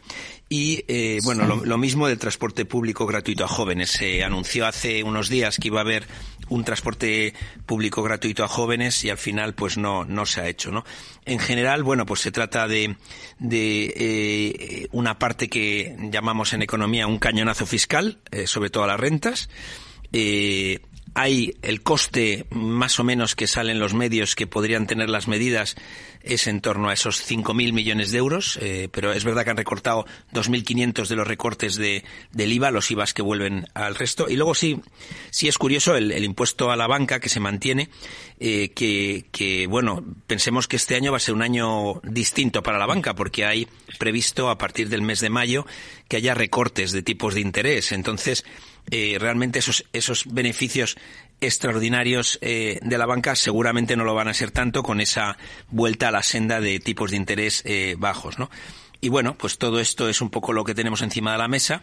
Vamos a ver si, como ha dicho Alberto, se aprueba o no se aprueba, porque, claro, estas leyes ómnibus donde se mete de todo, pues al final siempre acabas pisando callos y es verdad que los, los, los socios de gobierno eh, son de diferentes sensibilidades y algunos, en concreto los, los independentistas catalanes, son muy, o sea, tienen, como ha dicho también Federico, su obsesión, que es vamos a poner en marcha la ley de amnistía, todo lo que sea distraernos con otras cosas que no sean la ley de amnistía no me interesa y si además esto va a retrasar, eh, como hay otra norma por en medio que va a retrasar tres semanas o cuatro semanas, pues no, no me interesa. Entonces, bueno, vamos a ver qué ocurre a partir de, de ahora. Alberto. Uh -huh. Sí, eh, yo me, me, gusta la clasificación que ha hecho José Luis y, y además me da, me da pie para, para, enfocarla de otra manera, ¿no? También que, que, a mí me gusta, me gusta darle la vuelta a lo que dice José Luis. Eh, él hablaba de, de, tres escenarios, ¿no? El de las sorpresas, el de lo que estaba previsto y donde se ve la falta de sintonía. Yo donde él, él hablaba de las sorpresas y hablaba un poco del café para todos, eh, yo el café para todos lo veía un poco cuando el gobierno aplicó la, la, la, reducción de 20 céntimos. Sin duda, ese es el, ejemplo de libro. Eh, eh, eso era el, transporte para todos porque esencialmente además era una medida incluso te diría que, que, que regresiva, ¿no? Porque quienes más se benefician de esa medida más allá de los profesionales del sector del transporte, eran quienes más utilizan el coche y quienes tienen coches con mayor cilindrada, ¿no? que normalmente viene siendo la gente pues con, más recursos económicos. ¿no? En este caso, no estoy de acuerdo contigo en el que esto sea un café para todos, porque esencialmente el transporte público lo utiliza, utiliza la, gente de clase media, la, gente de clase baja porque no tiene coche, la gente de clase media, sobre todo de grandes ciudades, y que además tiene un doble efecto, ¿no? Tiene un efecto que reduces el, eh, la importación de combustibles a nivel general, ¿no? Si lo vemos desde un punto de vista macro, al final, si tú reduces el consumo global de combustible de un país, tu balanza comercial de pagos se, beneficia de ello. Entonces, reduces tu dependencia de combustibles fósiles del exterior, ¿no? Y además mejoras tu balanza comercial. Además, reduces la emisión de gases de efecto invernadero, ¿no? Si, si, el, si se demuestra efectivamente que la reducción en el precio eh, eh, tiene un impacto muy positivo en, en, en, que la gente decida coger el transporte público. Por ejemplo, a mí no me afecta porque, o sea, no me afecta porque yo necesito eh, un coche con varias sillas de niños para llevarles de un sitio a otro de vez en cuando. Entonces, eh, en mi caso es difícil que, me, que pueda sustituirlo, ¿no? Pero con los precios que tiene actualmente el transporte público, si yo no tuviese las circunstancias que tengo, probablemente me haría usuario del transporte público porque los, porque el ahorro mensual sería muy importante. Lo que sí que está visto, y esto no depende del gobierno central, eh, yo hice creo que lo he comentado alguna vez en, en, el programa, ¿no? El mayor incentivo al uso del transporte público dentro de, eh, o sea, dentro de, dentro de un sistema es el, la mejora en la, en la, reducción de los tiempos y, y, la comodidad del transporte público. Es decir, si creo recordar, ¿eh? o sea, estoy hablando de memoria, eh, si la incidencia en, en el en, en el precio era de un 1%, bueno, la, elasticidad era un 0,1%, es decir, un 10%, es decir, por cada euro que rebajas, por cada, eh, eh, por cada euro que se rebaja se, aumenta un 10% el uso de transporte público. Eh, en, el, en, el, en el caso de la mejora del tiempo, por cada, o sea, la elasticidad era de 4,7, es decir, era 4,7 veces superior la elasticidad a la reducción en el tiempo eh, con respecto a la reducción en salario, ¿no? en, en coste. Entonces eso es una cosa que no depende del gobierno. Bueno, hay una parte que sí. En el caso de los cercanías, efectivamente, ahí dependería del gobierno. ¿no? Pero en el conjunto de la red de transporte de las dos zonas más pobladas y que mejor transporte público pueden tener, que son tanto Cataluña como la Comunidad de Madrid, eh, lo que verdaderamente mejora el uso del transporte público es, es la mejora en sí misma de la red del transporte, ¿no? Em, eh, con, eh, y, a mí me parece que esto es, que es importante, ¿no? Si tú vas a países donde, a países del norte de Europa, donde el transporte público funciona de otra manera, se utiliza la bicicleta, está integrada perfectamente, tienen carriles segregados, transporte público, yo creo que estos países ahora mismo no podrían volver al sistema anterior. Estas cosas porque tiene implicaciones eh, muy beneficiosas para el conjunto de la población, ¿no? Quiero, recordar que fue en Holanda, que a mí hay una medida que me gusta muchísimo y cada vez que puedo saco, eh, el gobierno holandés llegó a un acuerdo con, con, el sector privado, con las empresas, donde pagaban a los trabajadores que fuesen en bicicleta al trabajo. Y esto, eh, dices, bueno, es, un poco contraintuitivo, ¿no? Eh, voy a pagar a la gente. Bueno, es que lo que se ahorraban en el sistema sanitario holandés con la gente que iba en bicicleta al trabajo era muy superior a los, a los ingresos que dejaban de tener o a los pagos que hacían efectivos a los trabajadores de, holandeses que iban en bicicleta, ¿no? Entonces, em, yo las medidas de transporte las veo bien, creo que es bueno que se sigan manteniendo y creo que durante este periodo lo que no podemos hacer es dormirnos en los laureles y no perder de vista que en realidad el objetivo es tener un sistema de transporte público que sea súper atractivo para todos aquellos que lo quieran usar, es decir, libertad para usar el transporte público. Eh, con respecto al IVA, eh, yo creo que el IVA, en, eh, parece que el IVA en el, en el ámbito de la energía, ¿no? Eh, se, se, se, vuelve a los IVAs anteriores, a mí siempre que los precios de la energía vuelvan a los límites anteriores.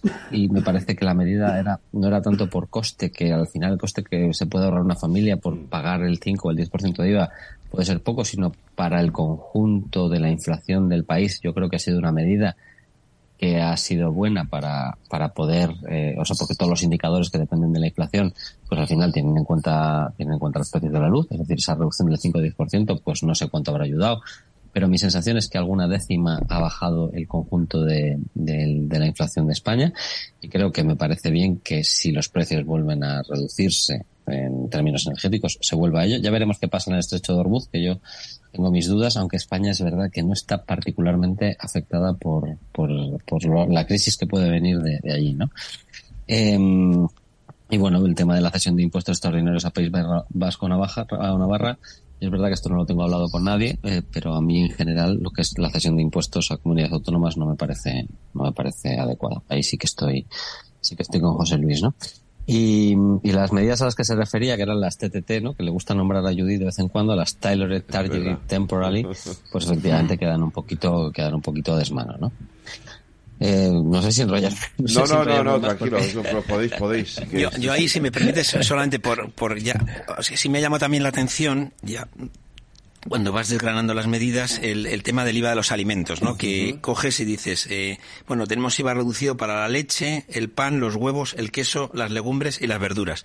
Y una vez más te dejas fuera la carne y el pescado, que cuando tú haces la dieta familiar, Hombre, están están súper bien los huevos, el queso, las legumbres y las verduras, pero es verdad. A lo de la carne y el pescado me vendría muy bien, la verdad. Sí, bueno, a todos, porque al, final es una dieta, mm, sobre todo la de pescado, es mucho más equilibrada que, que todo lo demás. Pero bueno, eh, no, cuando yo, yo he hecho referencia al café para todos, es que eh, al final eh, hay muchas medidas que se han puesto encima de la mesa que son que se le hace, que, no son, progresivas y que son indiscriminadas. Entonces, es verdad, eh, toda la reflexión que ha hecho Alberto es, es correcta. Es verdad que en algunos de estos de estas ayudas la población más beneficiada es la que tiene menos recursos, pero no no siempre es así pero bueno, e, es, es, verdad que el ordenamiento fiscal español es poco dado a hacer estas cosas y, sin embargo sí que sí que el tema de los beneficios extraordinarios, pues también otra crítica que se hace es que, hombre, además de la banca y además de las energéticas, hay otros sectores que han tenido después de la pandemia y después de, la invasión eh, rusa de, Ucrania, pues han tenido eh, beneficios extraordinarios. Pero bueno, ahí nos meteríamos ya en, en una, como se dice, una camisa de once varas, ¿no? Eh, vamos a ver eh, el impacto que tiene esto sobre, sobre la recaudación, vamos a ver el impacto que tiene todo esto sobre el déficit. El déficit es una asignatura pendiente nuestra, ya lo hablaremos con el resumen, pero como nosotros tenemos eh, una deuda mayor del 90%, vamos a tener que reducir un 1% cada, cada, cada año. Y, y eso, eso se, se, haría, como, como he leído yo, eh, haciendo una subida de impuestos del 9%. Bueno, ahora mismo vemos que eh, muchos de los impuestos que había, eh, por el tema de cómo va evolucionando la economía, se va parando su recaudación. Entonces, cerrar ese círculo entre los ingresos y los gastos a base de subir eh, los ingresos, a base de subir los impuestos, yo creo que no va a ser suficiente, que va a haber que, que afrontar también eh, es, esa no sé, esa, eh, hacer el gasto más eficiente o, concretar el gasto en aquellos sitios donde tiene mayor impacto. Una cosa, una cosa que se me olvidará. Eh, a mí me ha gustado la medida de la medida de, de los incentivos eh, en descarbonización porque de alguna forma tiene el espíritu de lo que se de lo que se ha hecho en Estados Unidos con, con el impuesto este el, el, Inflation Reduction Act sí porque al final tú le estás diciendo, mira, estos son los impuestos que tú vas a pagar.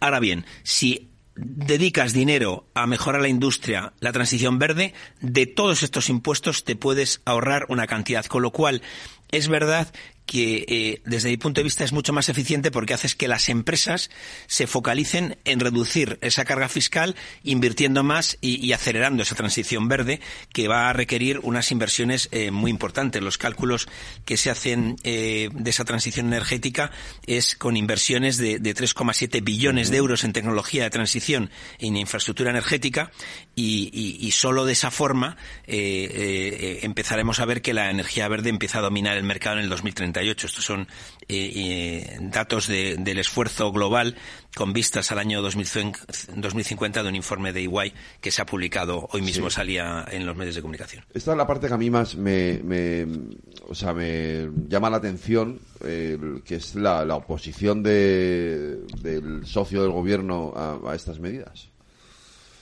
Bueno, a ver, es que eh, yo, yo, o sea, mm, a ver, es que yo creo que hay que diferenciar muy bien de dónde vienen los beneficios. Cuando se habla de los beneficios caídos del cielo, sí. profit para las eléctricas y demás, lo que se decía es, oiga ustedes, eh, eh, podemos estar de acuerdo, ¿no?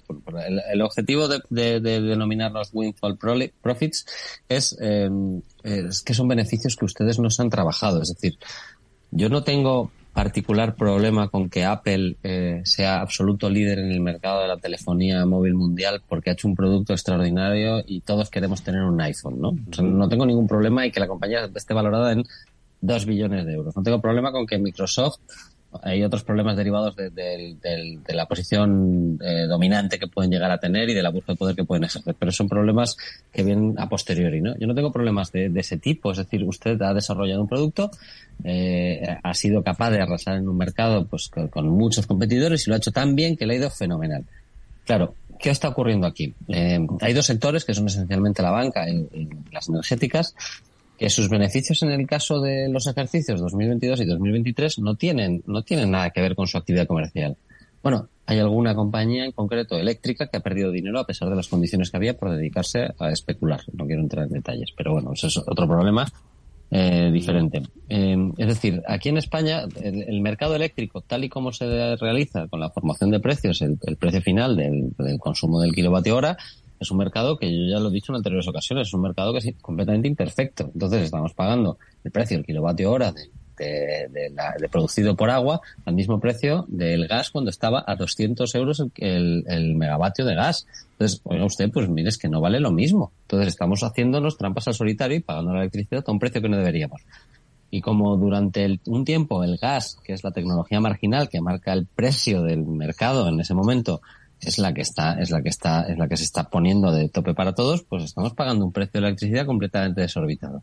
Eso se corrige parcialmente, parcialmente con el, el, el, la excepción ibérica, ¿no? Se tapaba el precio del, del megavatio hora de gas a 63 euros, si no recuerdo mal, 73 euros, no me acuerdo exactamente.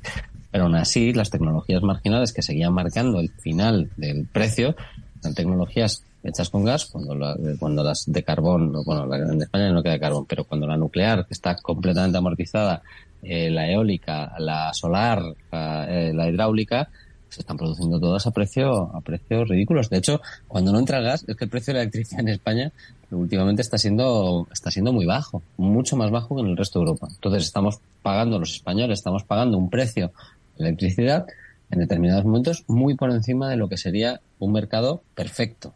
Entonces, eh, no tenemos un mercado perfecto de.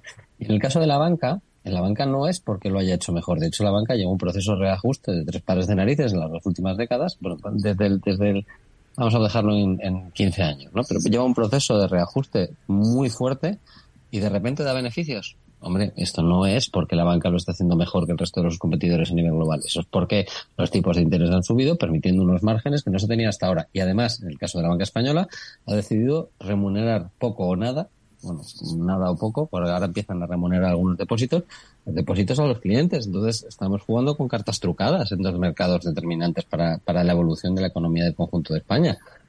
Eh, entonces, yo no, o sea, la cuestión de por qué se graban beneficios extraordinarios y por qué se denominan beneficios extraordinarios, sabéis que en, cuando hablamos de mercados perfectos, los beneficios extraordinarios son todos aquellos que sobrepasan el umbral del precio marginal del producto que se vende. En este caso está claro que hay dos mercados que están aprovechando una situación determinada que estamos pagando entre todos. Entonces, es lógico que el Ejecutivo se dedique a repartir los beneficios que no son parte de, o sea, que no, que no son fruto del trabajo que han realizado estos sectores por mejorar la situación? Yo creo que sí. dices, oye, pues eh, vamos a ver si esto lo podemos conmutar y, ya que las eléctricas, por ejemplo, son las que saben cómo hacer las mejores inversiones en, transición ecológica, bueno, pues lo podemos ver. A mí no me parece a priori mal. Es un poco lo que hizo Michel Bachelet, pero para el conjunto mm. de todos los sectores en Chile hace ya pues 20 años más o menos y que le funcionó extraordinariamente bien. Vamos a ver si aquí nos puede funcionar también igual. Pero vamos, eh, a mí lo de grabar los beneficios extraordinarios me sigue sin parecer mal. Bueno, lo que pasa es que es verdad que son, son dos sectores eh, internacionalizados, dos sectores que compiten en mercados internacionales, tanto la banca como las energéticas. La banca, eh, básicamente, lo que ha hecho ha sido lo que tú has explicado ¿Que tengo que pagar al gobierno 800 millones? Pues no remunero las cuentas de los clientes y al final son los clientes los que estamos pagando esos 800 millones. Eso Pero eso no ha sido así, eso ha sido justo al revés, porque cuando la banca estaba perdiendo dinero y no se remuneraban porque los tipos de interés no daban, la banca competía. pero la, la, verdad... Las hipotecas se concedían. Alberto, la, verdad del barquero es que eh, ahora mismo, salvo contadas excepciones, eh, la banca está remunerando muy poco esas cuentas corrientes. ¿Por qué? Pues una de dos, eh, o porque los bancos tienen liquidez suficiente y no necesitan que los eh, clientes dejemos ese dinero en la en, la cuenta corriente y, por eso no nos remuneran porque les da igual, o bien porque los bancos cuando han hecho su, su cuenta, su escandallo, ¿no? De qué tienen que pagar, han dicho, pues mira, eh, lo comido por lo servido. Y además estamos hablando de, de 800 millones. El tema de las energéticas es mucho más duro, ¿no? Porque ha habido una energética vinculada de alguna forma al al País Vasco, vamos a decir País Vasco, que Repsol, que le ha dicho, le ha dicho, le ha leído la cartilla al gobierno y le ha dicho, eh, a mí esto me cuesta, esto que has aprobado, que además eh, lo estás eh, llevando a, a, una cuenta de resultados en un lugar donde para mí no es, porque eh, me estás diciendo los, los beneficios globales cuando realmente la mayoría de mi beneficio no se genera en España, se genera fuera, me estás diciendo que yo tengo que pagar estos miles de millones. Bueno, pues que sepas una cosa, y se lo he dicho así de claro al gobierno, esos miles de millones que yo te voy a entregar en impuestos son miles de millones que yo no invierto en, en el hidrógeno verde, por poner un ejemplo. Y el gobierno se ha puesto nervioso y por eso el gobierno ha aprobado una norma que a mí me parece inteligente, que es decir, vale, pues mira, eh, ni para ti ni para mí. Es decir, esos miles de millones que tú vas a pagar de impuestos, si tú me demuestras que los estás invirtiendo en la transición verde, pues ya no pagas impuestos te los desgrabas. Que a mí me parece que es una forma inteligente de eh, aceptar que lo que te ha dicho una empresa que ha invertido en los últimos años un montón en, en, en nuestro país, aquí, mm, vamos, eh, yo quiero hablar tanto a favor de, de los bancos, que gracias a los bancos pues hay préstamos y gracias a los bancos hay actividad económica. Cuando los bancos no funcionan, el resto de, tejido empresarial no funciona. Y en el tema de las eléctricas y en el tema de, de, las, bueno, de Repsol, etcétera, eh, son empresas que llevan muchos años invirtiendo en redes, invirtiendo eh, y, y, en esta en esta crisis que algunos países muy, digamos, muy avanzados teóricamente lo han pasado muy mal pues en España lo estamos pasando menos mal gracias al sector privado que estaba preparado para una crisis de este tipo, ¿no? Desde luego en el, en el tema de cómo nosotros ahora estamos transformando el gas a través de los barcos, etcétera, pues eso eh, nos ha pillado bien porque claro, los que recibían el gas a través de de, de, de, tubos, por así decirlo, pues les han cortado los tubos. O sea que yo creo que eh, estas medidas, eh, desde mi punto de vista, el problema que tienen es que cuando se venden, eh, se venden como un relato de decir, oye, mira, eh, aquí hay dos sectores que están haciendo el agosto con la crisis, cuando yo siempre he defendido que el, principal beneficiado de la subida de, la inflación es el gobierno clarísimamente y, por eso pues el gobierno sigue sin tener en cuenta la inflación en, los impuestos que nos pagan que tenemos que pagar los ciudadanos. Bueno pues focaliza en estos sectores, porque es verdad que para mucha población, pues eh, identificar un banquero, un energético, etcétera, pues es como muy facilón, pero es que lo que hay detrás en inversión, decisiones de inversión y, garantía de que la red de suministro siga funcionando en el futuro como ha funcionado en el pasado, pues es importante. Entonces, mi reflexión es, oye, eh, está bien esto que estás haciendo y en el tema de la banca, estate un poco atento, porque claro, tú has puesto el impuesto para todo el año que viene y los tipos de interés en el mes de mayo previsiblemente van a empezar a bajar. Entonces, esos beneficios extraordinarios ya no van a ser tan extraordinarios, sino que van a tener más que ver con la gestión que hagan los bancos, porque es verdad que los bancos en los últimos años, con tipos de interés casi negativos, pues han tenido que ser muy creativos y han tenido que tomar muchas decisiones para que, fueran rentables. Y, vuelvo a, a poner ejemplos. Mientras en Estados Unidos, mientras en Suiza, mientras en otros países de Europa la banca tenía problemas, pues los últimos 10 años, los últimos 8 años, en España el sector financiero se ha portado bastante bien y cuando tuvimos la pandemia, a través de utilizando ayudas del ICO, bueno, pues ha ayudado a muchas empresas a, poder afrontar esa crisis. O sea que yo creo que eh, lo que echo de menos es un mayor diálogo entre el gobierno y los sectores que van a recibir esas ayudas y luego vender esto, que como siempre se dice, ¿no? Además de que pago impuestos, me pones verde, ¿no? Bueno, pues yo creo que, eh, por lo menos en el aspecto de la, de lo que son las energéticas, esta decisión que se ha puesto encima de la mesa, por lo menos lo que yo he leído, tiene buena pinta. Vamos a ver en qué se traduce el año que viene, porque esto seguramente solamente será posible aplicarlo cuando se apruebe el presupuesto. Alberto, ¿un comentario a esto?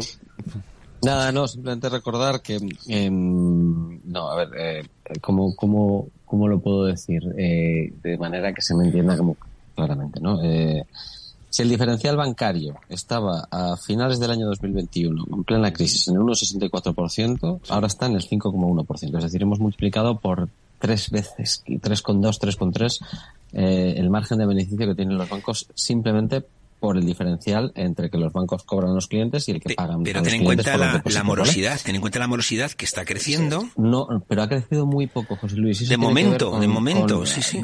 por eso, dices, a día de hoy, entonces, lo que no podemos, o sea, y yo, y yo asumo una cosa, ¿eh? Los negocios privados son negocios privados, los mercados son negocios ninguna empresa energética, ni ningún banco, ni ninguna empresa, ningún sector va a cometer inversiones si no son rentables. Y eso no tiene que ver con los impuestos que tú pagas al final de tu ejercicio fiscal, tiene que ver con la rentabilidad que tienes y con los tipos de interés que tú tienes. Es decir, ralentiza mucho más la economía de un país, la subida de los tipos de interés que una subida de impuestos a final de año, ¿no? Entonces, porque además, sobre el tú pagas impuestos, el impuesto de sociedades se paga sobre el beneficio que tú tienes, en general, ¿no? Y el impuesto extraordinario se paga sobre el beneficio extraordinario que en este caso el gobierno considera que tú has tenido debido a las circunstancias extraordinarias que te han acompañado. Entonces, eh, a la hora de abordar una inversión es mucho más rentable para la sociedad que el gobierno te haga un, te, proponga una forma de inversión conjunta, ¿no? Que, que, te, que te ponga un impuesto extraordinario a final de año. Eh, y, yo lo hablaba porque hablo bastante con, este tipo de empresas por, el trabajo que hago, por, por, saber los impactos reales que tiene. Y me decía, mira, Alberto, nosotros tenemos destinados este año X, eh, en concreto con alguna de las grandes energéticas de las que hablábamos antes, ¿no? Yo pago, eh, eh tengo, tengo, me invento la cifra, 1.500 millones de euros para invertir este año. Si vosotros me subís los impuestos, entonces yo lo, a lo mejor lo dilato un poquito en el tiempo, pero las inversiones que tengo previstas son las que tengo previstas y me dependen exclusivamente de la seguridad jurídica y del tipo de interés al que estoy pidiendo los préstamos. y, y por supuesto, yo tengo la sensación de que algunas palabras que se dijeron gruesas por parte de algunas energéticas en algún momento son palabras al viento que son simplemente para generar un estado de opinión pública con después de la salida de Ferrovial para apretar al gobierno y generar un clima donde este gobierno entre comillas es enemigo de las grandes empresas no pero pero, pero nervioso y ha funcionado ha funcionado ¿eh? ha funcionado eh, funciona pero es que las las las eh, eh, las las, las empresas del IBEX 35, obviamente, y las grandes empresas de este país, pues tienen sus propios intereses, y es lógico y normal. Lo que tenemos que entender, igual que cuando el gobierno lanza cortinas de humo, los distintos gobiernos lanzan cortinas de humo, tenemos yo creo que también la obligación de saber cuando las empresas lanzan cortinas de humo. que además hay algunas energéticas de este país que al frente de suya están políticos de reconocido prestigio. Entonces no pensemos que lo que hacían en un lado no lo van a hacer en el otro. ¿eh? Yo creo que soy suficientemente claro, ¿no? ¿Con quién, con, quién de quién, de qué ha, ha quedado meridiano. Entonces, eh, claro que se hace. Y cuando Repsol dice, no, pues nos vamos a ir, Repsol no se va a ir de España. Y no creo que lo vaya a hacer porque el cisma sería monumental. Pero, pero bueno, lo dice y genera un estado de opinión y entonces las noticias de todos los periódicos Salmón del día siguiente lanzan ataques contra el gobierno y entonces el PNV se pone del lado que se pone y empieza a trabajar para que esto se reduzca de otra manera. Yo no tengo dudas, o sea, no tengo pruebas y, tengo muy pocas dudas de que eh, la, modificación del impuesto a las eléctricas se ha hecho vía eh, acuerdo político con el PNV y que este es un tanto que no se dirá pero se apuntará el PNV en su hoja de, ruta para los próximos años, ¿no? Que tienen a un presidente de una de unas compañías más importantes de este país, tienen a Iberdrola montando hubs de innovación en el País Vasco a, a Cholón pues hombre, el PNV está muy interesado en tener contentas a las empresas eléctricas, que eh, creo que Iberdrola tiene la sede fiscal allí, ¿no? Además. Eso es, no solamente Iberdrola, sino también Repsol, ¿no? No, Repsol también tiene la sede fiscal allí. Sí. Repsol es que directamente tiene un presidente del PNV. y además tiene un presidente del PNV, Entonces, pues bueno. No vamos a, no, no, no vamos a negarlo. Oye, eh, antes de irnos a la pública, Alviño, se va mañana.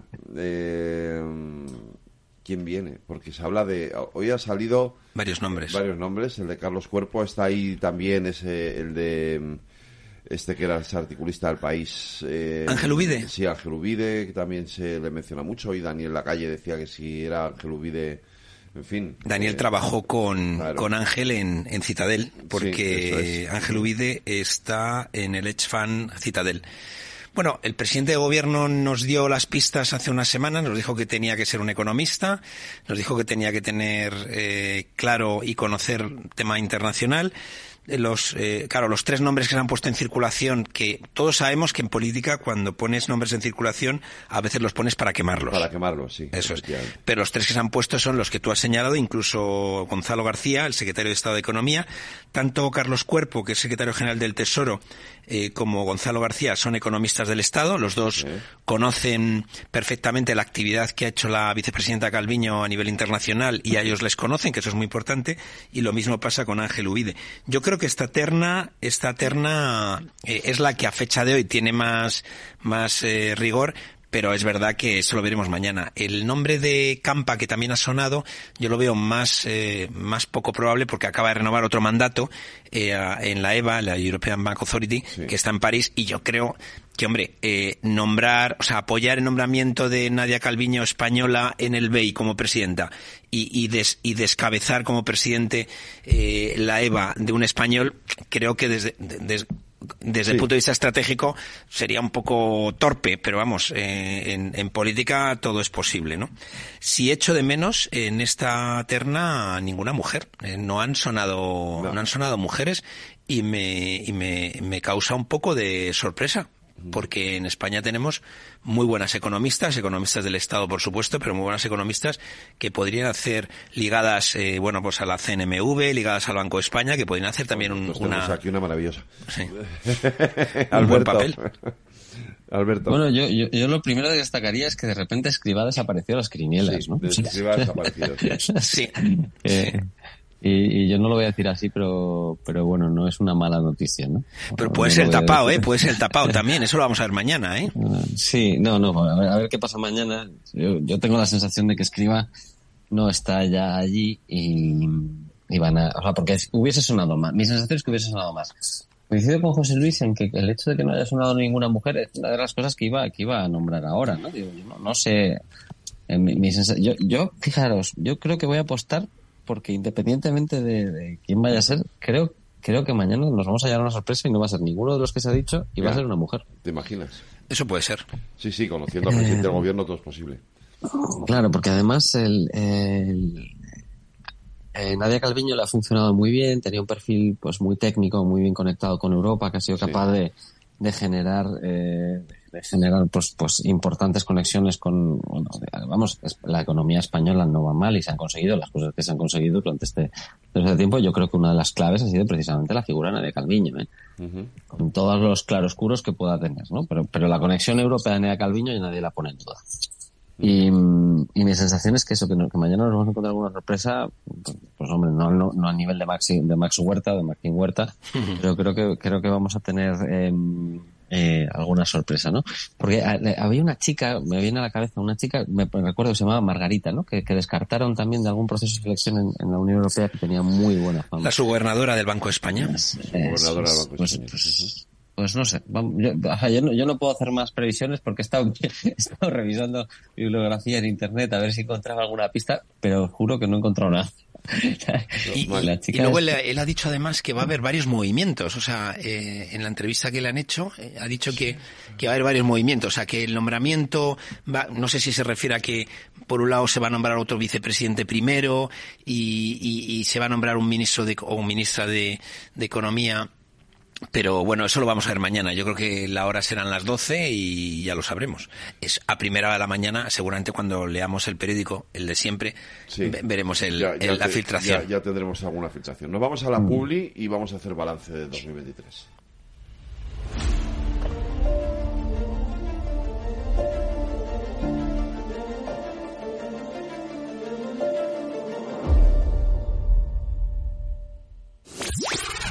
Capital Radio. La genuina radio económica. Siente la economía.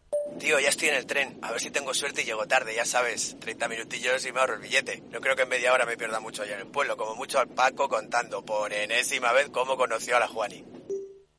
Con el compromiso Renfe de puntualidad, si tu tren AVE se retrasa más de 15 minutos, te devolvemos el 50% y el 100% si se retrasa más de 30. Normal que alguno prefiera llegar tarde. Nadie te da más. No todos los trenes son como Renfe. Renfe, tu tren. Este es un mensaje para todos los oyentes de radio y es solo para decir gracias. Gracias por dedicarnos tres horas cada día. Gracias por escucharnos en casa, en el coche, en el trabajo, en un móvil o donde sea, en directo o en podcast. Gracias por tu fidelidad, porque gracias a ti, la radio sigue siendo un gran medio, el más creíble, en el que más confías y el que mejor te informa y entretiene. El medio del día a día, de la actualidad al instante y que te acompaña siempre estés donde estés. Radio Value, la asociación de radios comerciales te da gracias a ti. Están escuchando El Balance con Federico Quevedo.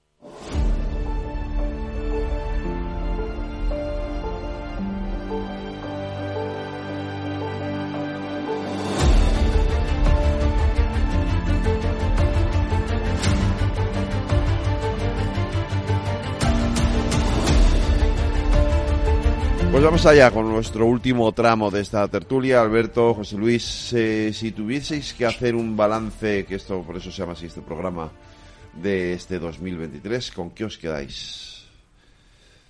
Pues venga, Alberto, o José Luis. Así, así a lo loco. Así a lo loco, venga. Que no sea porque no se ha avisado antes, ¿eh? Sí, sí. Pues, yo, pensaba hacer un análisis más sesudo, eh, pero bueno, me, ¿con qué me quedo? Yo me quedo con eh, la lo voy a decir así, aunque en realidad luego lo podré matizar, ¿no? Vale. La buena marcha general de la economía a pesar de todos los nubarrones. Lo dejo, lo dejo así.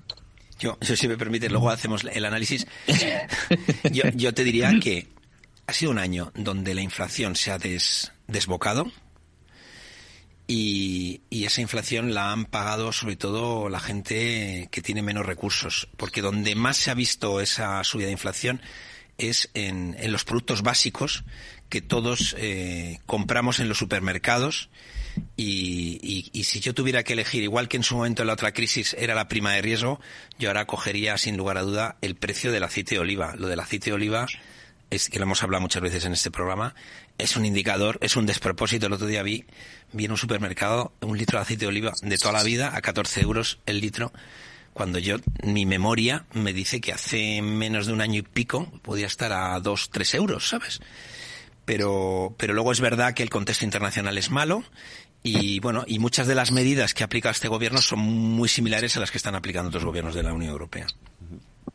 O sea, yo, si tuviese que hablar de un año de inflación, hubiese hablado del año 2022, ¿no? el año 2023, donde la inflación se sitúa en el 3,8%, ¿no? Más o menos. El año pasado sí que fue una salvajada. Y, bueno, por ejemplo, en, términos económicos, el PIB, que a mí no es el indicador que más me gusta y, algún día tendríamos que hablar del PIB como indicador en sí mismo. El PIB ha crecido eh, un 2,4% cuando la media de todos los organismos internacionales, incluso la OCDE creo que daba un 0,8% de previsión para el año 2023, el propio gobierno se quedó corto diciendo que era el más optimista, era el 2,1 y me acuerdo de las críticas que recibió el gobierno con ese 2,1% se ha quedado corto. La media de todas las, estimaciones de, organismos internacionales de crecimiento para España era del 1,2 o 1,3% y se ha más que duplicado. Entonces, bueno, o sea, por, eso decía, o sea, pero no lo decía en plan triunfalista, ¿eh? lo decía eh, a pesar de todos los nubarrones que yo creo que llevamos arrastrando desde, desde la guerra de, desde el inicio de la guerra de Ucrania, desde el COVID, ¿no? Vamos a dejarlo, vamos a empezar en el COVID. Desde el año 2020 yo tengo la sensación de que vivimos una situación de excepcionalidad eh, y desde un punto de vista económico creo que el comportamiento de la sociedad española está siendo extraordinario. Habrá parte que tenga que ver con las medidas que toma el gobierno y habrá parte que tiene que ver con el comportamiento de los propios consumidores y de los propios trabajadores españoles, ¿no? Porque yo creo que, que ha habido eh, eh, el conjunto de la deuda privada, cómo, cómo las familias han afrontado los retos que han venido en estos meses, yo creo que, que, ha, influido mucho en el comportamiento de la, de la economía española eh, pues bueno, pues, pues, yo creo que todo esto metido en una coctelera, tanto lo que ha ido haciendo el gobierno como lo que han ido haciendo los españoles, ha configurado un escenario donde España, dentro de, además, un contexto donde hay, eh, donde sí se ha acertado en otros países, ¿no? Eh, en Alemania, por ejemplo, creo que la previsión de crecimiento era un 0,5 es un 0,6 o al revés. Eh, pero en España no, es que en España nos hemos salido. Y hay algunos elementos que sí que, que sí que hay que destacar, ¿no? Es decir, hay una parte del análisis que, que claro, los, las previsiones son previsiones y por eso, por eso se fallan. Pero hay algunas, algunas cosas, eh, que sí que, que sí que han supuesto un incremento importante del, del, del mercado español, ¿no? Eh, primero lo que ya comentábamos, ¿no? El, mercado de trabajo que ha mejorado, que ha mejorado, eh, ha seguido mejorando el conjunto, en el conjunto del país. Eh, y luego eh, el, el, turismo ha supuesto también un importante pico de, de, de mejora económica en, en, España, ¿no? Es decir, eh, ha habido ahí algunos elementos y la inmigración también. La inmigración también ha sido otro elemento que ha aportado al, al incremento del PIB en nuestro, en nuestro país, ¿no?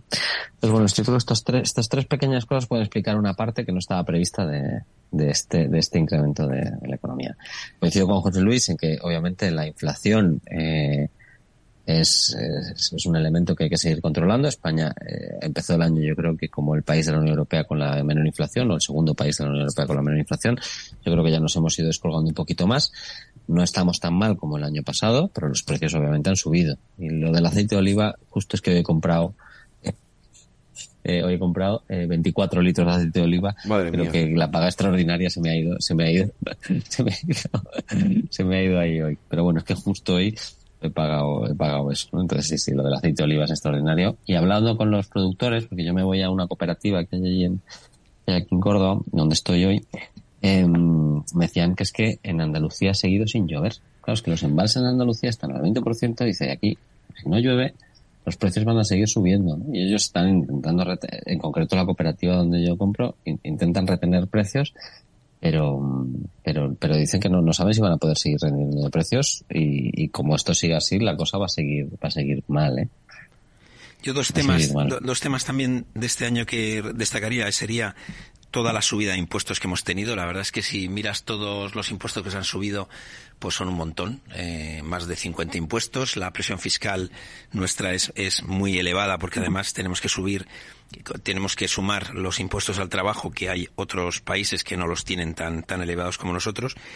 Y luego, en el tema del, del empleo que tú has comentado, eh, yo creo que eh, este también ha sido un año punto de inflexión donde se empieza a tener datos ya de la figura del fijo discontinuo. O sea, durante el año pasado todavía no empezamos, no teníamos esos datos, ya este año empezamos a tener y podemos analizar más en detalle cómo evoluciona el mercado de trabajo como bueno la crítica que se hace siempre es que eh, hay más gente trabajando pero menos horas. Eso significa al final que trabajas menos en, en su en su lugar.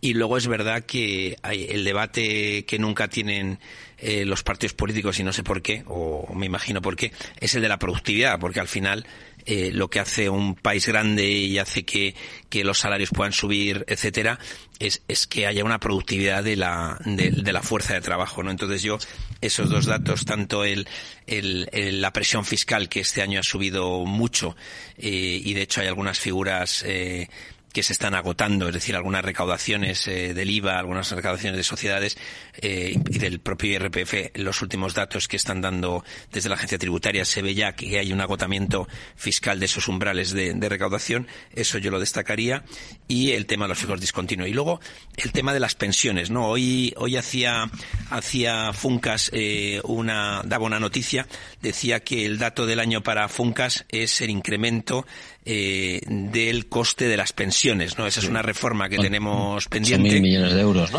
Bueno, ellos decían incremento de 15.800 millones que triplica la media desde el 2006. En 2006 fue de 8.000 millones lo que subió.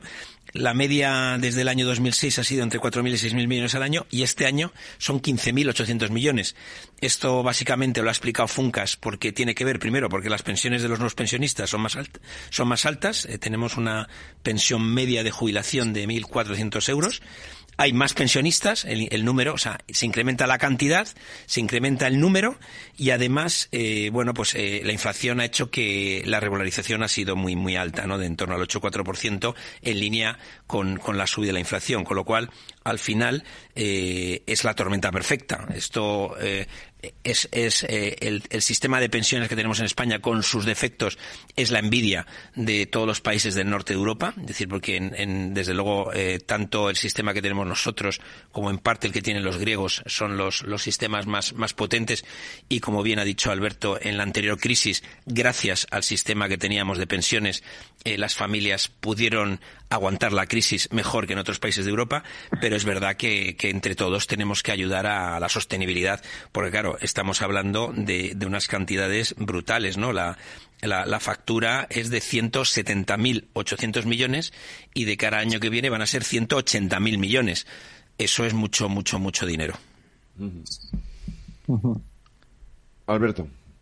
Sí, eh, o sea, yo tenía, tenía apuntadas algunas cosas, ¿no? El, el tema de las pensiones. O sea, no pensemos eh, no pensemos que, que, lo que se paga en pensiones no vuelve al sistema. Es decir, hay una parte importante de todo lo que se paga en pensiones, es decir, no es gasto directamente gasto. Eh, al final, el sistema impositivo y todo el sistema de economía de nuestro país y de todos los países del mundo, con sus fugas y con sus salidas, pero es un sistema donde eh, eh, buena parte de todo el dinero que sale del Estado en, conceptos de, pagos de pensiones eh, vuelve otra vez a la economía en forma de compra de productos, compra de servicios, pagos de IVA, o sea, que, que, no pensemos que son esos 10.500 millones de esos, bueno, tú has hablado de, de 170.000, 800, 180.000, que ya empieza a ser una cantidad bastante relevante, no pensemos que eso es dinero directamente, que es gasto del Estado que no se recupera para el conjunto de la sociedad, ¿no? Eso es el verdadero helicóptero, ¿eh? O sea, cuando hablamos de helicóptero, ese es el verdadero helicóptero, sí. Sí, este es el plan de estabilización español. Eso es. ¿no? Esto es, pues de estos 9.200 millones de euros de incremento de los que hablabas tú, yo había calculado 8.400, eh, que era lo que salía del, del decreto anticrisis de, de, de, hoy, con la revalorización de las pensiones un 3,4%. Supongo que los 15.000 millones saldrán de los 8.400 millones de euros eh, más los nuevos pensionistas que se añaden en, este, en este año. Eh, pero bueno, ese dinero, de alguna manera, eh, a mí me gustaría saber qué parte revierte de nuevo en, en, impuestos, ¿no? Porque eso va a pagar rentas de, de, quienes tienen casas en alquiler, pues pagan sus casas en alquiler, quienes pagan la letra de hipoteca, pues pagan la letra de hipoteca, quienes compran comida, pues pagan los supermercados y demás, ¿no? Entonces, eh, a mí me gustaría saber de, esa cantidad realmente cuánto impacto tiene en las cuentas del Estado a posteriori y después, ¿no? Porque esto no, lo tengo hecho, pero creo que sería, le podemos decir a Fernando que hablar con algunos estudiantes para poder, para poder hacer una tesis de esto que yo creo que sería muy interesante, ¿no? Y luego has hablado del incremento de la presión, del incremento de la presión fiscal, ¿no? Yo, eh, yo no tengo la sensación de que mis impuestos hayan subido, ¿eh? Eh, yo sé que hay una parte de los impuestos que se ha destopado, ¿no? Pues se destopaba la parte, la parte de seguridad social en, en, en, las nóminas por cuenta ajena, que yo creo que era una pseudo anomalía que, que, bueno, pues se corrige poco a poco y además con una progresividad muy fuerte en los próximos años. Eh, y el, el, único impuesto que ha subido, en el caso de que te hayan subido el salario, es que el tramo eh, el tramo estatal no ha sido deflactado, pero en la Comunidad de Madrid sí lo han deflactado. Eh, no estoy seguro de si en otras comunidades autónomas lo han hecho. Es decir, el único sí, hay, hay, varias. Me parece que Galicia, Castilla y León, pues, incluso Valencia en su momento también se hizo, sí. Entonces, bueno, pues en, en todas aquellas, aquellas comunidades autónomas no se haya hecho una deflactación, pues te han subido de facto el tramo impositivo. Sí te han subido el salario, si no te han subido el salario, no te han tocado un euro. Eh, creo que en mi caso me han subido un 2%. En los últimos, en los últimos 15 años el salario eh, eh, creo que ha subido un 2%, un 3%. Entonces a mí, a mí de hecho no me, a mí los que el, el, salario no me ha entrado por ahí. No, no, no pago más impuestos que antes, ¿no? Y, y mi sensación es que con, con las bajadas de IVA y con algunas cosas al final he, he acabado pagando menos, ¿no? Entonces, el, el coste puede ser mayor para algunas empresas. Pues es posible que sea mayor para algunas empresas. Querría saber cuánto también, ¿eh? Porque recordar, recordar que en el año 2007 el impuesto de sociedades que se pagaba en el conjunto de España era muy superior al que se pagan ahora, incluso con los márgenes empresariales disparados que teníamos el año pasado, ¿no? Entonces, eh, yo, yo, yo, tengo, tengo mis reservas a la hora, o sea, que me parece bien como dato macro hablar de, de la presión fiscal en general, pero en particular yo no tengo claro que estas cosas estén afectando de verdad. Y si están afectando, me gustaría saber en dónde, porque querría analizarlo. Yo y Alberto que sepas, si, si, se sube la recaudación es porque la gente paga más impuestos. Eh, y, no, pero es que tenemos un máximo de afiliados a la seguridad social, tenemos un máximo de trabajadores, se ha subido el salario mínimo interprofesional un, un casi un 40%, un 37, un 40% en los últimos años y hay buena parte de la población española que tributa, que te paga más en impuestos porque gana más en conjunto. Pero esto ocurre en la misma medida en la que las empresas españolas tienen disparados los beneficios en general, ¿no?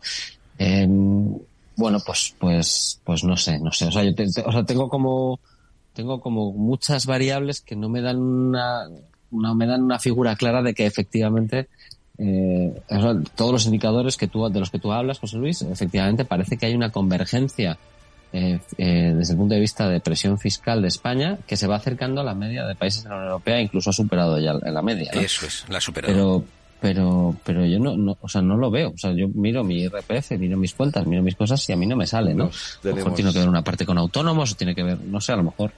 Pues me puedes dar alguna clave y yo puedo empezar a tirar pues va a tener que no ser ya la semana va a tener que ser ya la semana que viene. el año que Alberto, viene el año, el año que viene, el año os que espero aquí el año que viene. José Luis Moreno y Alberto Olivero cuidaros. Buen, buena salida y entrada de año. Feliz año. Feliz año. Para personas inquietas Capital Radio ¿Qué es ir más allá?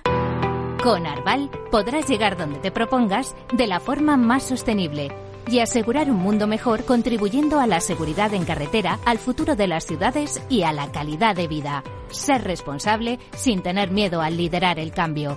Arval, la transición energética arranca aquí. Más información en arval.es. Capital Radio. La genuina radio económica.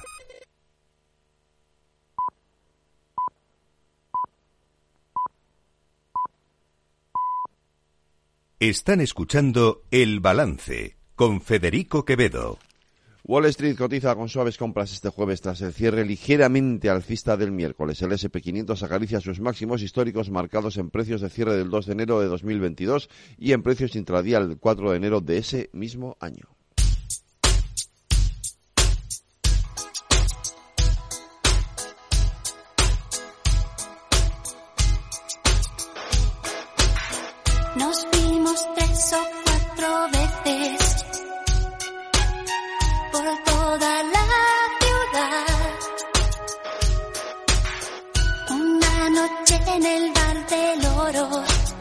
64 años cumple hoy la cantante española nacida en Madrid, Ana Torroja, voz solista del trío de pop Mecano, una de las bandas españolas de mayor éxito en los años 80 y 90.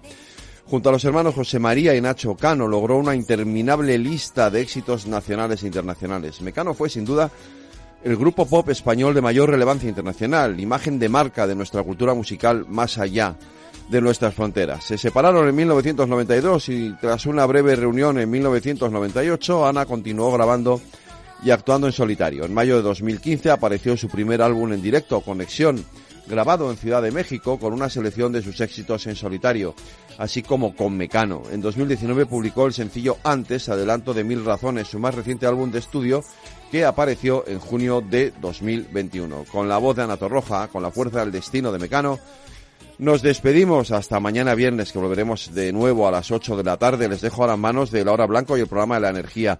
En la redacción, Aida Esquirek y Lorena Ruiz. En la realización técnica, Juan da Cañadas y Jorge y Víctor Nieva, perdón. Les habló Federico Quevedo. Cuídense Sean felices y escuchen lo que viene aquí en Capital Radio. A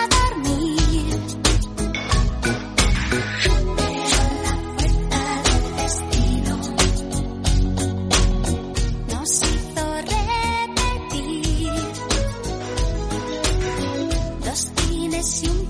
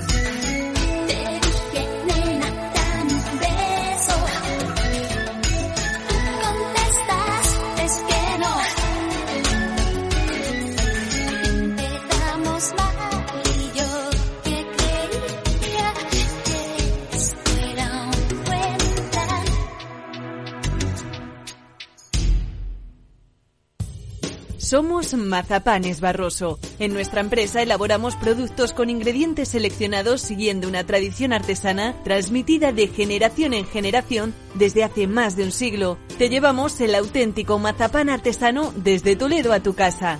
Nos esperan fechas muy especiales en las que no puede faltar en tu mesa. Compra tus dulces favoritos en nuestra tienda online www.mazapanesbarroso.com o llamando al teléfono 92 535 3149. Disfruta del auténtico mazapán con Mazapanes Barroso, maestros artesanos con tradición y calidad desde 1890.